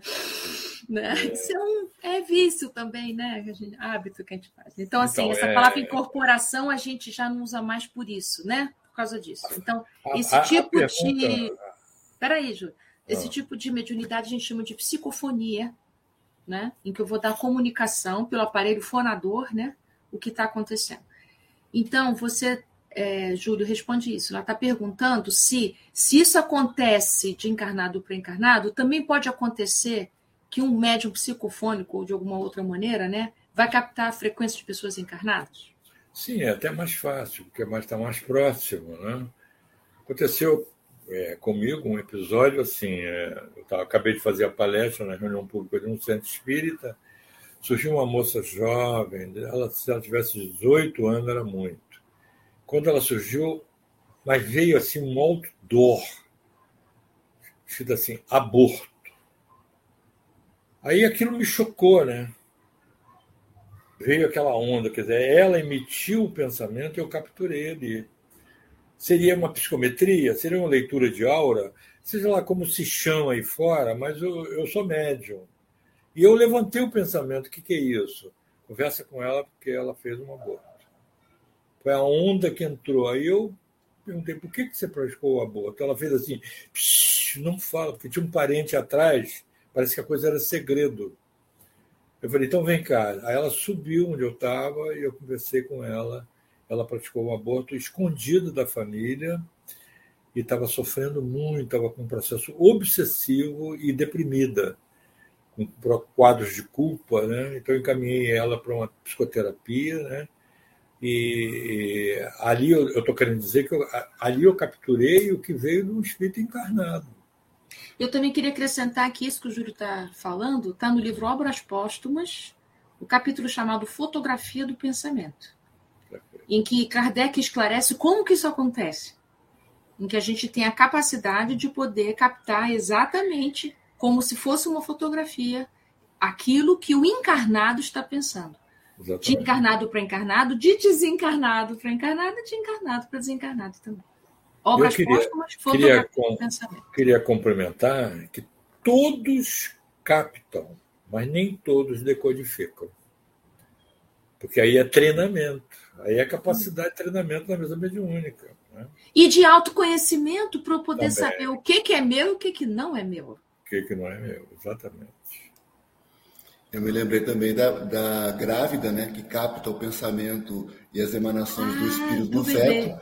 E por não codificar, decodificar bem, começa os desejos, aquelas, aquelas vezes vontade de chupar é, sorvete de limão com mostarda, umas coisas meio doidas. Né? Olha, e vice-versa. Já tem estudos maravilhosos de um bebê no ventre que capta o que aconteceu na história de sua mãe durante a gestação se teve brigas no lar, sofrimentos psíquicos. A criança nasce já com todas essas impressões ocorridas durante a gravidez. A Renata... Ou seja, gente, nós somos permeáveis, né? Somos permeáveis, porosos. Há uma Mediunidade porosidade, é uma né? questão né? de porosidade, isso. Exatamente. Exatamente. Renata Costa pergunta: minha sobrinha de quatro anos viu um espírito na minha casa. Era um homem e entrou em pânico. Eu e ela, pois fiquei com medo também. que bonitinho, Renato. Aí eu pergunto para você, Júlio, o que eu devo fazer quando isso acontecer novamente? Então, agora que você já sabe, espírito não consegue fazer nada que você não permita. Então você agora já sabe, você faz oração por esse espírito. Você procura estar num quadro assim de, de menos temor, porque esse temor todo é a nossa criança interna, a nossa criança que fica é, é, é preciso ser adulto na lida com, essa, com esses fenômenos. Os espíritos não podem fazer nada contra você. É importante você pensar isso, que você tem que pensar assim, por que será que esse espírito apareceu para mim? Qual é o sentido disso? Né? Isso, é, é, Kardec chega a dizer que isso não constitui uma evidência, uma evidência fortuita. Todo mundo está sujeito a isso. Agora, malgrado a vontade da pessoa, como Kardec fala, aí sim, a pessoa vê os espíritos, mesmo que ele não queira. Aí é médio vidente. Né? Então, é orar, fazer o hábito da oração, fortalecer-se e conversar com a sua sobrinha. Olha, os espíritos, eles continuam, estão aí. Ah, eu, eu, tive a oportunidade uma vez de, de cuidar de um caso que foi muito interessante, que era um pouco antes da reunião mediúnica, e chegou uma, uma trabalhadora da casa com a sua filha. A trabalhadora da casa já tinha cabelos brancos. E a, essa senhora, que era filha, já era uma senhora. E ela chegou muito muito, muito, fechada, né? muito fechada. E quando ela sentou do meu lado, eu, eu vi pela clara evidência, com os olhos fechados, um vulto obscuro do lado dela, opaco do lado dela. Então já deu para concluir que ela estava ali sofrendo um assédio espiritual. Não sei se era obsessão, porque tem diferença entre assédio e obsessão. Assediar todo mundo é, pode ser todo mundo. Agora, obsessão tem o conúbio tem a aceitação do encarnado. Né? E aí, conversando com ela, perguntei: aconteceu alguma coisa? Ela disse: meu marido morreu. E aí ela tinha a seguinte prática: ela colocava o prato para ele, ela dormia com ele, ela atraía ele. Quando ela foi embora, a entidade ficou e foi atendida por uma médium que não tinha participado do atendimento fraterno. Ela foi embora, a gente aplicou um passe nela e tal. E a partir daí ela melhorou muito. E a pergunta que ela me fez, quando eu pude conversar com ela nos atendimentos fraternos das outras semanas, porque a gente faz assim, a gente vai atendendo a pessoa até a pessoa melhorar, até se transformar num tarefeiro do bem. Né? Ela disse assim, mas se ele me fazia bem quando estava encarnado, por que, que desencarnado vai me fazer mal? É aí a lógica levando a um erro. Porque ele estando sem o corpo e ela atraindo ele, Deus sabe lá para quê, Deus é que sabe, né? É, ele estava preso a ela, era ela quem atraía ele. Então, se tivesse que dizer que alguém era obsessor, era o encarnado. A partir do momento em que ela liberou ele, pronto, ele foi seguir o seu caminho de, de, de consciência, de capacitação no plano espiritual, e ela melhorou, ela se transformou numa do bem, uma trabalhadora do bem.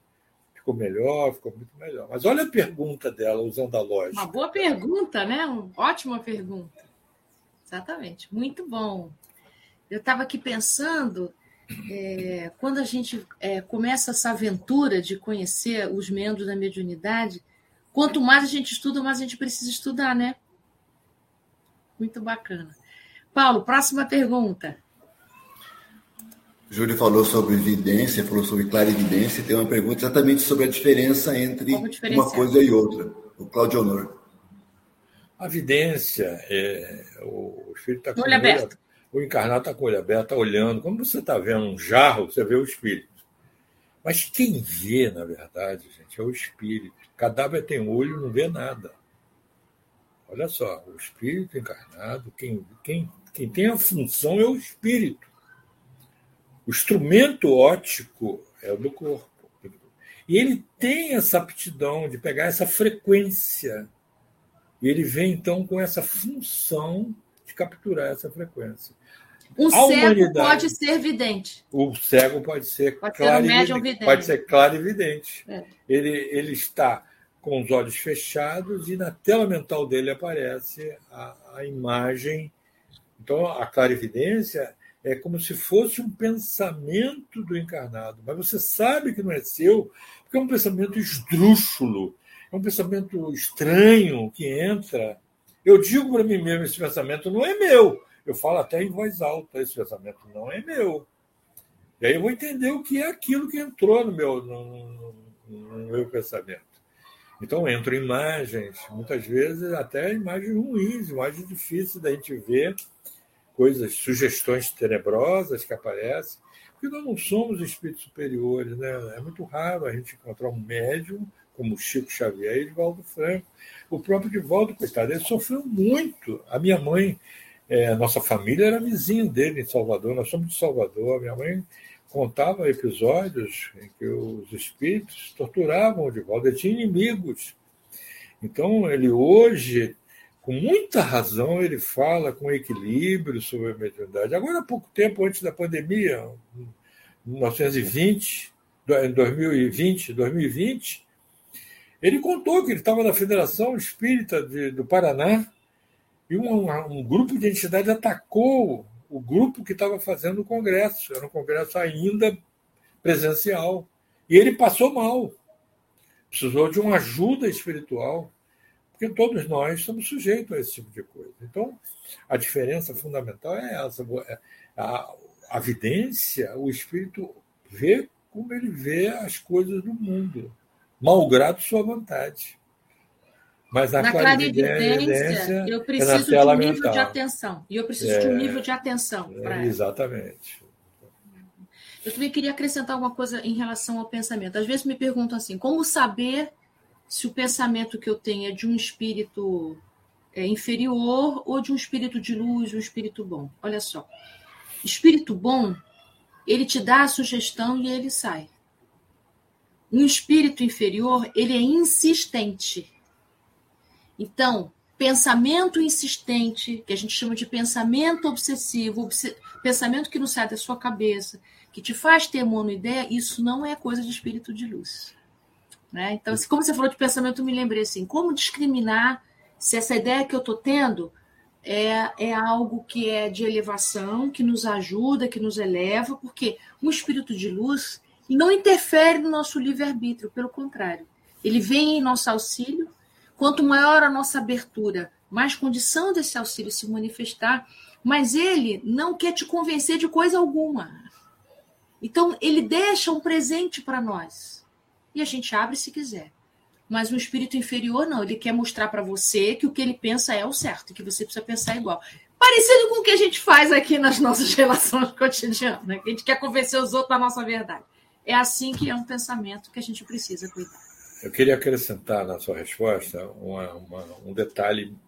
Por exemplo, um espírito inferior, quando ele sugere uma coisa, você sente o impacto vibratório inferior. O espírito superior, você sente um bem-estar enorme. Mas se o espírito inferior se aproxima e joga uma, influência, joga um pensamento de maldição, e você não sente nada, você tem que começar a ficar desconfiado que está muito. Ó, você não sentiu nada. Não sentiu você, diferença? Não sentiu diferença. Ou você é um espírito muito superior, um avatar, ou você está muito. Está obsediado e não sabe. Me lembrei, Júlio, daquele trecho do Sexo e Destino, aquele livro em que tem um alcoolista, né? E o espírito desencarnado, que também é alcoolista, Isso. dizia para ele: Quero beber. Quero Aí beber. ele, encarnado, tinha vontade de beber, e quando bebia, o desencarnado, por frequência, né, se alcoolizava junto. Exatamente. Então, quando a gente faz uso de bebidas alcoólicas com frequência, quando a gente faz uso de qualquer tipo de entorpecente, né? É, maconha, cigarro, cocaína, crack, bebidas alcoólicas, qualquer tipo de entorpecente, nós não estamos sozinhos nessa. Existem vários que estão se drogando junto conosco. E nós temos corresponsabilidade, não só na autolesão, como também na lesão que a gente propicia aos outros que estão juntos. Então, é um conluio, né? Eles me atraem, eu os atraio. Eles me atraem, eu os atraio. É, é isso. E sobre esse tema, Ana, esse conluio que você citou, tem uma série muito bem feita no, no YouTube, chama Eu Sozinho. Foram vários vídeos, depois eles compilaram todos eles. Aliás, é ótimo, é ótimo. Eu sozinho, eu não vi ainda. É, ah, eu sozinho, interrogação. Hum, ó, que é bem interessante sobre isso. Uma boa a, Tânia, a Tânia Maria pergunta assim para mim: Você já pensou em convidar o casal para uma série sobre a criança interior? Iria ajudar muito a nos melhorarmos. Você pensa que o Paulo já não pensou nisso? O Paulo já pensou nisso. o Rubens da Web Fraternidade me convidou também, falou para a gente: vamos fazer uma reunião. O Rubens da Web Fraternidade também. Não só já pensamos, como já materializamos esse pensamento. Ela é. aconteceu em maio, dia 22 de maio, e está nos canais aqui, retransmissores, viu, Tânia? Aliás, eu vou colocar aqui, rodando aqui embaixo no botão online, os canais para você poder procurar, inclusive o nosso canal aqui do SEAC Conchal. A, a Suzane pergunta: pessoas com diagnósticos de síndromes da área da psiquiatria e que são médiums poderiam se beneficiar no trabalho de tarefa na casa espírita, nas reuniões de desenvolvimento? Então, é, essa questão tem sido muito discutida, né?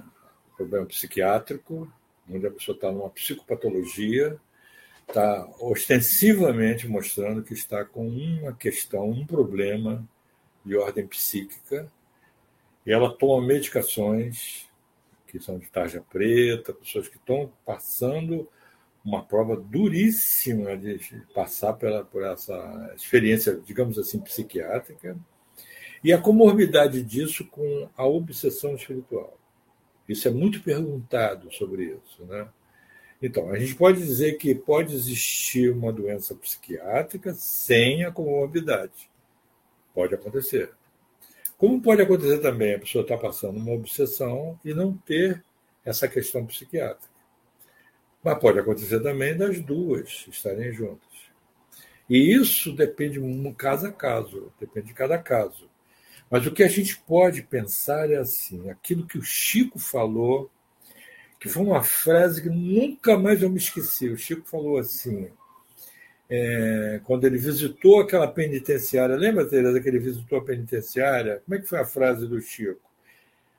Ele visitou Quando a penitenciária. Quando ele visitou a penitenciária, o grupo que estava junto, né, assim, Ih, Chico, aqui deve estar tá cheio de obsessor, né? E aí ele disse: Não, meu filho, aqui está cheio de mãe que vem visitar seus filhos. Desencarnadas. Então, exatamente. Então, quando, quando a gente olha uma pessoa, a gente vê essa pessoa como um filho de Deus. Eu nunca olho a pessoa com essa tarja, com essa classificação. Ela é um filho de Deus que chegou na casa espírita. Agora, ela traz comorbidades, traz, traz a sua história, ela vem carregada de situações dramáticas. Como, por exemplo, Chico Xavier, que estava na reunião pública e ele viu o crime que aquele cidadão tinha feito, estava lá na forma de pensamento dele.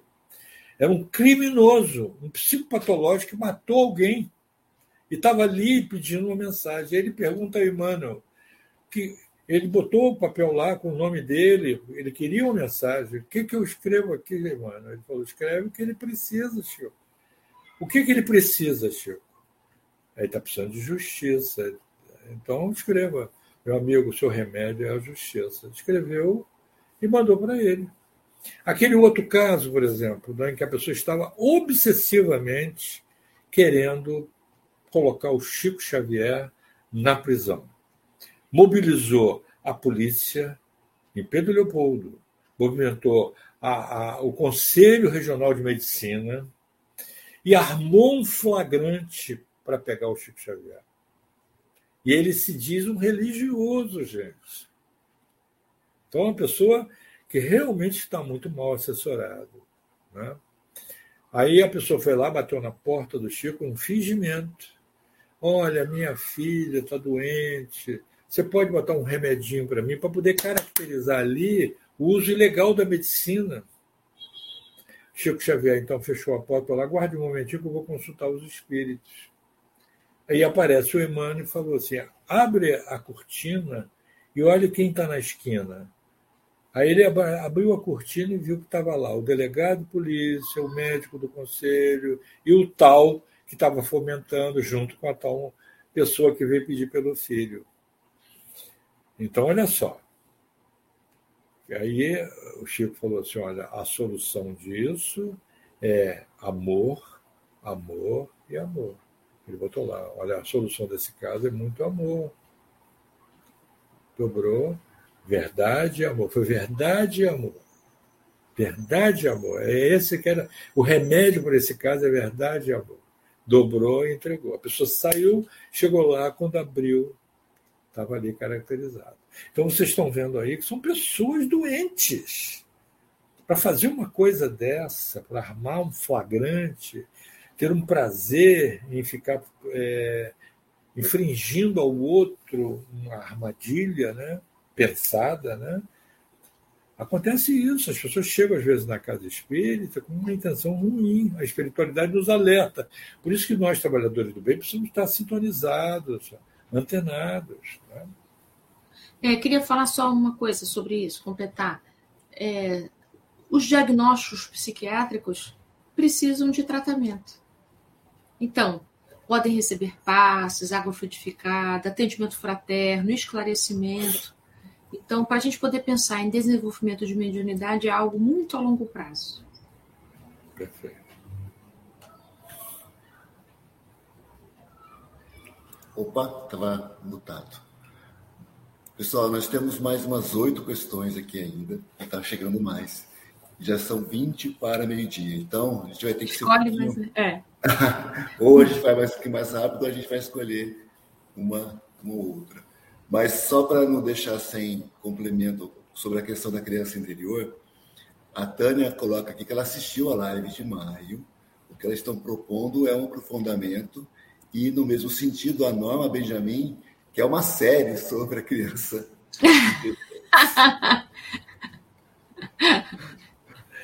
Vamos pensar a respeito. Vamos. Vamos pensar a respeito sobre isso. A Sônia Márcio pergunta: médiums têm mais enxaquecas? Olha, Aí, Júlio, o que, que você olha, diz? Olha só. Você precisa primeiro definir que enxaqueca é um modo que nós temos de lidar com algo que não está nos conformes do meu projeto.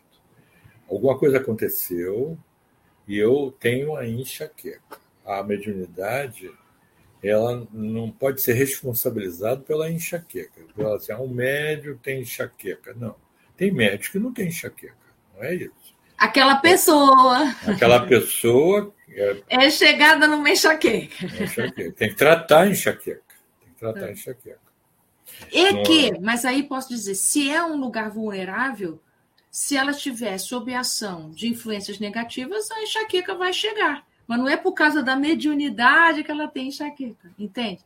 Ela já é propensa a gastrite, por exemplo. Quando Isso. perto de fluidos pesados, o corpo tem aquele lugar mais vulnerável. Então, ela vai sentir essa gastrite com mais intensidade. Sobre enxaqueca, eu já fui muito enxaquecada. Sobre a enxaqueca, a enxaqueca é um dos sintomas que tem uma variedade imensa de diagnósticos, né? Existem institutos especializados em enxaquecas, né? Mas, e, e ela acomete muito mais mulheres do que homens, porque a enxaqueca também está associada às questões hormonais, que na mulher é mais suscetível. Mas, do ponto de vista energético, enxaqueca é fluxo de energia parado. É como se tivesse congestionamento. É um fluxo que não consegue né, se encaminhar. Então, é, é bom parar para pensar. Eu, eu encontrei uma médium na Praça 15, no Rio de Janeiro. No centro do Rio de Janeiro não tem as barcas que vão para Niterói. Para quem não, não é do Rio de Janeiro, encontrei uma médium da Casa Espírita e ela estava alucinada. Encontrei, não, encontrei por acaso. Assim, né? Esse por acaso aí está entre aspas. Né? E aí, encontrando com ela, ela disse que ela estava com muita enxaqueca, com dor imensa. Eu falei, o que foi que aconteceu antes? Ela falou: Eu tive uma notícia muito ruim. Meu filho está com um problema grave eu não sei o que fazer, eu estou com medo, eu estou tensa. Olha aí. E ela era uma médium da casa espírita. Então, muita gente associa a, a enxaqueca à mediunidade. A mediunidade ela entra aí como um instrumento, um meio para você é, ter comunicação com a espiritualidade. Quando você está na mesa mediúnica, acontece, eu já, já aconteceu comigo, eu recebi um espírito que deu um tiro na, no ouvido. Gente, é uma dor na cabeça alucinante. Depois que o espírito vai embora, a dor passa. Se a dor continua, eu estou levando comigo o que não é meu. Então eu preciso examinar comigo mesmo por que, quando eu saio da reunião mediúnica, eu estou levando o que não é meu. Essa é a questão. Estou levando resíduos de fluidos. O que é que está acontecendo comigo? Precisa de muito atendimento fraterno, supervisão dos coordenadores da mesa mediúnica, para poder ajudar a pessoa a resolver isso. Uhum. Eu queria dizer uma coisa sobre quem convive com médiums ostensivos. Né? Eu sou uma pessoa que convive com médium ostensivo. Minha mãe era médium ostensiva e eu casei com um homem que tem mediunidade ostensiva. É muito interessante, eu já observei isso bastante. Quem é, tem a, a mediunidade assim, muito presente, que está desde sempre na vida dessa pessoa, desde criança, vocês conseguem perceber que tem um certo grau de desatenção. Não é que ela é TDAH ou qualquer coisa parecida. É alguém que tem o seu nível de atenção para muitas frentes. Está vendo o nível físico e está vendo o nível não físico.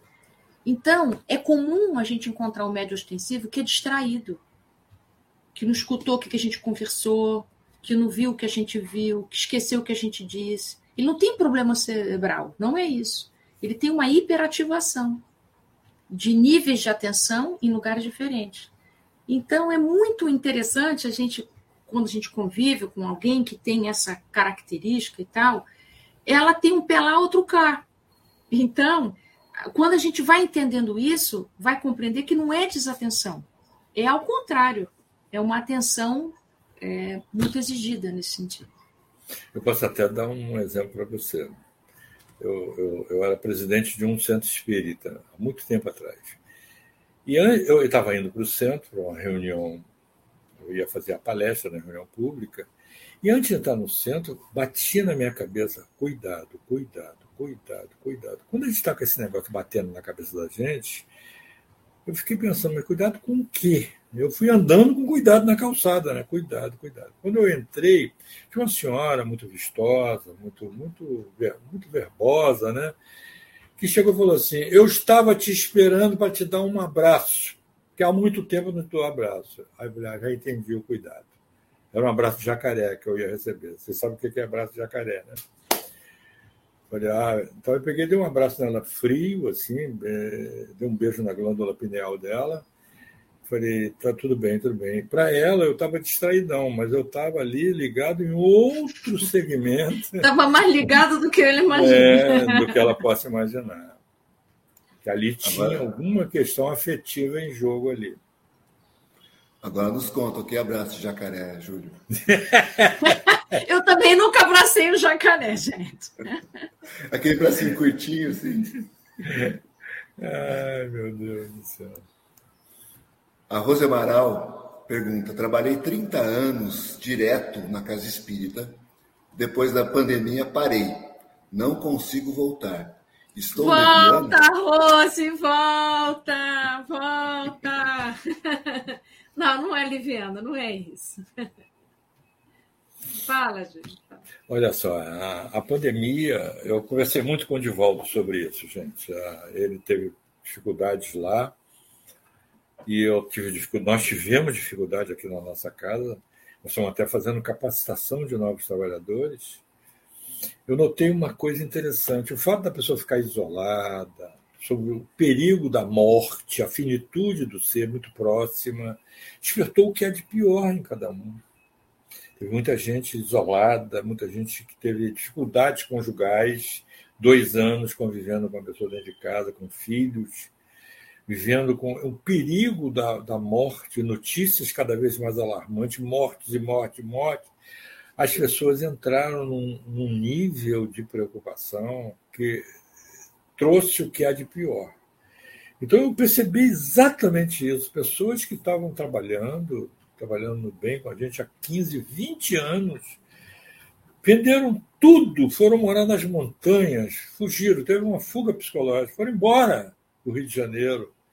Foram pessoas assim que não querem mais voltar ao trabalho do bem, ficam revoltadas quando a gente chama, entraram no looping. E, e isso a gente pode acreditar, assim, a pessoa despertou em si o pior.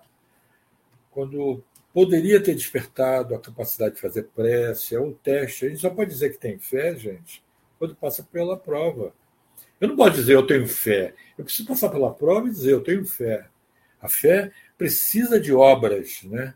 E é o que acontece. É preciso que você faça um esforço muito grande. E os coordenadores da Casa Espírita chamarem você carinhosamente para recapacitação, que é o que a gente está fazendo, né, Ana Tereza?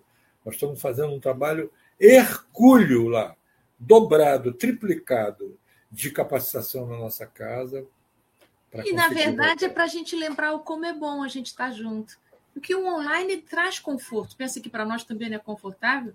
É confortável ficar aqui online, ponto. Mas só, aí, só o online não basta para nos ajudar no nosso crescimento espiritual. Sabe por quê, gente?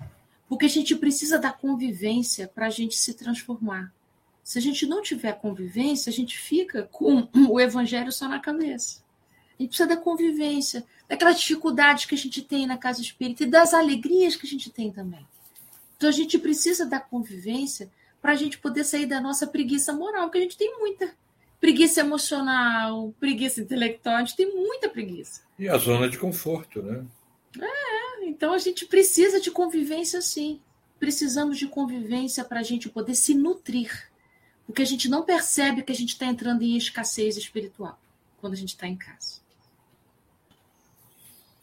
O online e o presencial não são excludentes, né? Não são. Podem conviver muito bem. Isso, ah. Super, super. É o super grande, é o grande desafio, Paulo. É, é o grande desafio. E a gente está é, tentando tornar as nossas reuniões presenciais também online simultâneas, Isso. porque a gente percebeu que beneficiou muito a gente, muitas pessoas, né? Temos mais duas questões. Temos mais, na verdade, do que duas, mas essas duas são bastante específicas sobre o tema de hoje. Então, primeiramente, a Analícia pergunta se uma pessoa com depressão tomando medicamento psiquiátrico pode participar de uma reunião mediúnica. Não deve. Não deve. Ela pode participar para tomar um passe e ir para casa que, que você acha, Júlio? Isso que é, é isso. É. A, a, a, o trabalho espírita não se resume tão somente à mesa mediúnica, gente. Trabalho espírita ele acontece na casa, você pode fazer muitas atividades na casa espírita. Essa questão do, do, do poder do médium, esse lugar especial que a Ana Tereza falou, tem que tomar cuidado com isso. Você pode ser feliz, pode trabalhar no bem, fora da mesa mediúnica. Eu não sei porquê, mas a minha vida inteira eu ouvi isso. Né? A Meca é a mesa mediúnica. As pessoas ávidas para sentar na mesa mediúnica. Gente, olha só, é, o trabalho da Casa Espírita é um segmento. Você é espírita na sociedade, no trabalho, no lar. Então, não, não precisa ficar com essa angústia toda. Né? É, deixa eu falar também uma coisa sobre isso. Por que, que eu estou dizendo não com tanta, com tanta segurança assim? Eu sou psicoterapeuta há mais de 30 anos. Então já atendi muita gente com depressão. O que, que acontece quando a gente está passando por uma depressão? Um médio ostensivo pode ter depressão. Então ele precisa de uma licença temporária, se recuperar para voltar. O que, que acontece? Por que, que não é aconselhável que uma pessoa num grau assim venha para a mesa mediúnica? Porque ele está muito vulnerável então ele vai sair da reunião mediúnica exaurido, vai sair sentindo mal-estar, porque ele não tem ainda a condição, porque ele está adoecido psiquicamente, de poder separar o que é dele e o que é do outro. Então, para que a gente vai submeter ele a isso? Né? Mas ele está precisando de se cuidar e até convalescer para depois retornar, depois retorna, não tem problema. Isso, a depressão vai passar, vai melhorar, vai amenizar essa quantidade de medicamento vai diminuir. E aí, uma boa terapia, e assim ele vai poder voltar. Agora, tome passes, coloque o nome lá na reunião mediúnica para vibrar pelo seu lar, por você, e não saia da casa espírita, pelo amor de Deus. Isso, Tereza. Esteja isso. lá fazendo outras coisas. Isso. Eu licença na reunião mediúnica, mas aí isso. eu posso estar ali no trabalho do bem fazendo outras coisas. Eu posso fazer atendimento fraterno, de repente posso, eu posso estar colaborando na, na reunião de palestras. Aí, aí eu estou no ESD, eu estou entre amigos. O deprimido precisa de afeto. Porque o deprimido ele tem vontade de se isolar. Porque ele não quer incomodar, porque ele não quer que ninguém veja isso, ou qualquer coisa parecida. Ou acha que não, ninguém precisa dele, mas é você que precisa. Então, não saia da casa espírita. Você vai pedir uma licença provisória até você ter mais condições de poder estar ali numa reunião de doação. Né? E, e aí tem um aspecto, Tereza, que eu queria assinalar, que aí vai mais um recado para a direção da Casa Espírita. O modo como lida com aquele trabalhador que adoeceu. Muitas vezes tiram de uma maneira violenta, a pessoa não pode voltar mais, a pessoa fica envergonhada, como se tivesse cometido. Você não pode participar da reunião mediúnica, não é isso, é que não é bom para você nesse momento. É, é um nossa... cuidado. Mesmo. Na nossa casa, a gente tem um modo de pensar que assim, a, casa espírita é a nossa casa, é a casa dos espíritas. Então, é, tem que pensar, isso é uma questão de congresso. Os, os coordenadores da Casa Espírita pensarem o que, que estão fazendo, que muitas vezes fazem disso um festival de vaidade. A pessoa fica com vergonha Aquele ex-obsidiado, assim que trata a pessoa, que ex-obsidiado? O que, que é isso? Se deixou de ser obsidiado, acabou. Acabou, esquece isso. Quem é que não sofre assédio? Perguntaram ao Chico Xavier assim. Algum espírito já te enganou? Ele falou, vários. Aí, uma casa espírita, um, por acaso acontece uma coisa dessa, vai expulsar o médico, vai fazer tomar uma atitude coercitiva dura. O que, que é isso? Então, precisa também que a casa espírita facilite a vida de uma pessoa que adoeceu, está em tratamento e poder voltar à atividade com seu know-how, com a sua experiência. Então, a, a, esse modo de lidar, o modo de olhar o, o trabalhador precisa modificar também. Isso. Eu queria indicar para vocês um texto que está no livro Estude e Viva, chamado Influências Espirituais Sutis.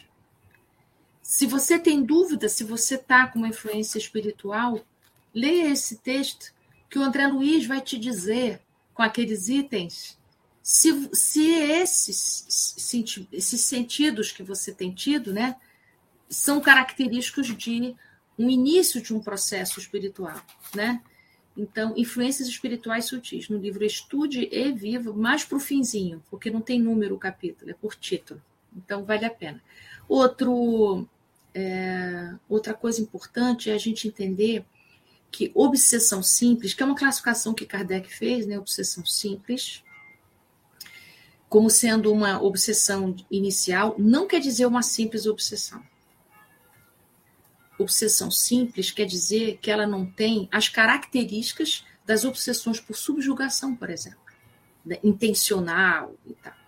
Tanto é que um obsessor que está nesse caso, ele é facilmente identificado. Por fascinação ou por subjugação, não, já tem muita dissimulação. Então, se você anda se sentindo mal frequentemente e suspeita que isso é espiritual, dá uma lidinha nesse texto, veja se acontece com você o que André Luiz descreve. Excelente. Antes da gente partir para a última pergunta, a Sônia Massa faz uma sugestão aqui que eu gostei bastante, viu? Ela fala a formação de trabalhadores de vocês, aí, os tarefeiros, bem que poderia ser online, já pensou? Para nos ajudar. Ô, oh, Sônia, a gente pensa bem, a gente só não tem trabalhador é. para nos ajudar nisso. Isso. Queremos muito, a gente tem, tem muito, muito legais. Vou puxar saco aqui da nossa instituição. Olha, a gente faz capacitação de trabalhadores para esclarecimento mediúnico e atendimento fraterno, que é a mesma coisa, só diferencia encarnado e desencarnado, para coordenar salas de conversa, para poder fazer palestras. É, temos curso de autoconhecimento, que é um trabalho, né? E temos, claro, os cursos para quem vai ingressar às reuniões mediúnicas, que é o REM, né? Reunião de Estudos da Mediunidade. Então, se você vier ao Rio de Janeiro, estamos aqui. Mas é um projeto nosso que seja online, sim. Sônia, vamos ter que mudar para o Rio, vai ter jeito. Temos sim. E a última pergunta de hoje, então, a Patrícia Silva Lopes, ela agradece, né, a live maravilhosa. Como deve proceder o esclarecedor e o médium que dá comunicação a um espírito criança? Que foi um tópico abordado hoje. Ah, aqui a gente não deve dar passagem. Aí, Júlia, com você. Então, é, já aconteceu isso. Né? Quando acontece uma coisa dessa, o médium deixou vir, deixou, ele, ele, ele tanto que já aconteceu do médium dizer assim, olha, a entidade veio e quis se comunicar dessa maneira. É uma entidade que não é uma criança e se mostra uma, uma entidade que está fazendo ali um processo. Tá? Ou está querendo enganar, ou está ou tá acostumado em outro culto. Então o médio estava consciente. O médio é meio, ele deixou vir. Isso é uma coisa. Outra coisa é o médium que faz esse tipo de, de comunicação. comunicação. É ele que animicamente molda isso. A entidade se comunica com um adulto e o médium faz isso que ele vê de experiência em outros cultos, em outros modos de ser. Então, a gente conversa com a entidade e diz assim: meu irmão, nós sabemos que as crianças não são trazidas aqui. Então, por que, que você está fazendo isso? E começa a conversar com ela, vai desmascarando, como, como Kardec ensina no livro Céu e Inferno, que é uma delícia aquele diálogo de Kardec. Céu e Inferno é uma benção, porque ele mostra como é que ele dialogava com os espíritos. Né? Vai dialogando e depois conversa com o médium. Olha, porque o médium ele diz assim: olha, uma entidade chegou aqui, não me pareceu uma entidade superior, eu senti um mal-estar. E ela se comunicou como se fosse um espírito superior. Olha só que médio bacana. Mas deixou ver. Médio deixa vir. Tanto que lá no livro dos médios tem um capítulo chamado Mensagens Apócrifas. São mensagens que vêm com um teor assim que parece superior e não é. Está cheio de erro dentro. Então, o médio, o médio é um carteiro, né, Júlio? É, exatamente. O médio é um carteiro. O médio é um carteiro. Tem que entregar a carta. Exatamente. Mas você pode estranhar a carta. Ó, é uma carta esquisita. A gente tá aborda o espírito né, e procura eh, trazê-lo para a consciência. Ó, nós não estamos sendo enganados aqui. O que é está acontecendo? E aí. Né? Ai, ai, que pena que o nosso ah. tempo passou tão rápido e já estamos encaminhando para o nosso final. Quero agradecer a vocês dois, desde já. Também agradecer aos nossos amigos retransmissores, os canais que transmitem essa nossa série. Então, temos a Web Rádio Fraternidade, temos a RAI TV, o canal Renovando Consciências, o IGESE, a FERA, a Federação Espírito em Rondônia, o Centro Espírita Lá de José, o SEC-BV de Porto Velho, Rondônia, o SEAC Jequié, na Bahia, o Tarefeiros do Bem e o canal da Ana Tereza. Aliás, tem uma pergunta aqui falando do, do, dos tarefeiros sobre exatamente aonde fica a casa, que o povo quer ir agora. é em Botafogo, não é isso? Na rua Mena Barreto 110. Nós temos um canal no YouTube que você pode ver as nossas palestras públicas. É, é o que a gente tem conseguido, são as palestras de sala. Mas nós temos a intenção de colocar todos os nossos cursos lá. Que maravilha.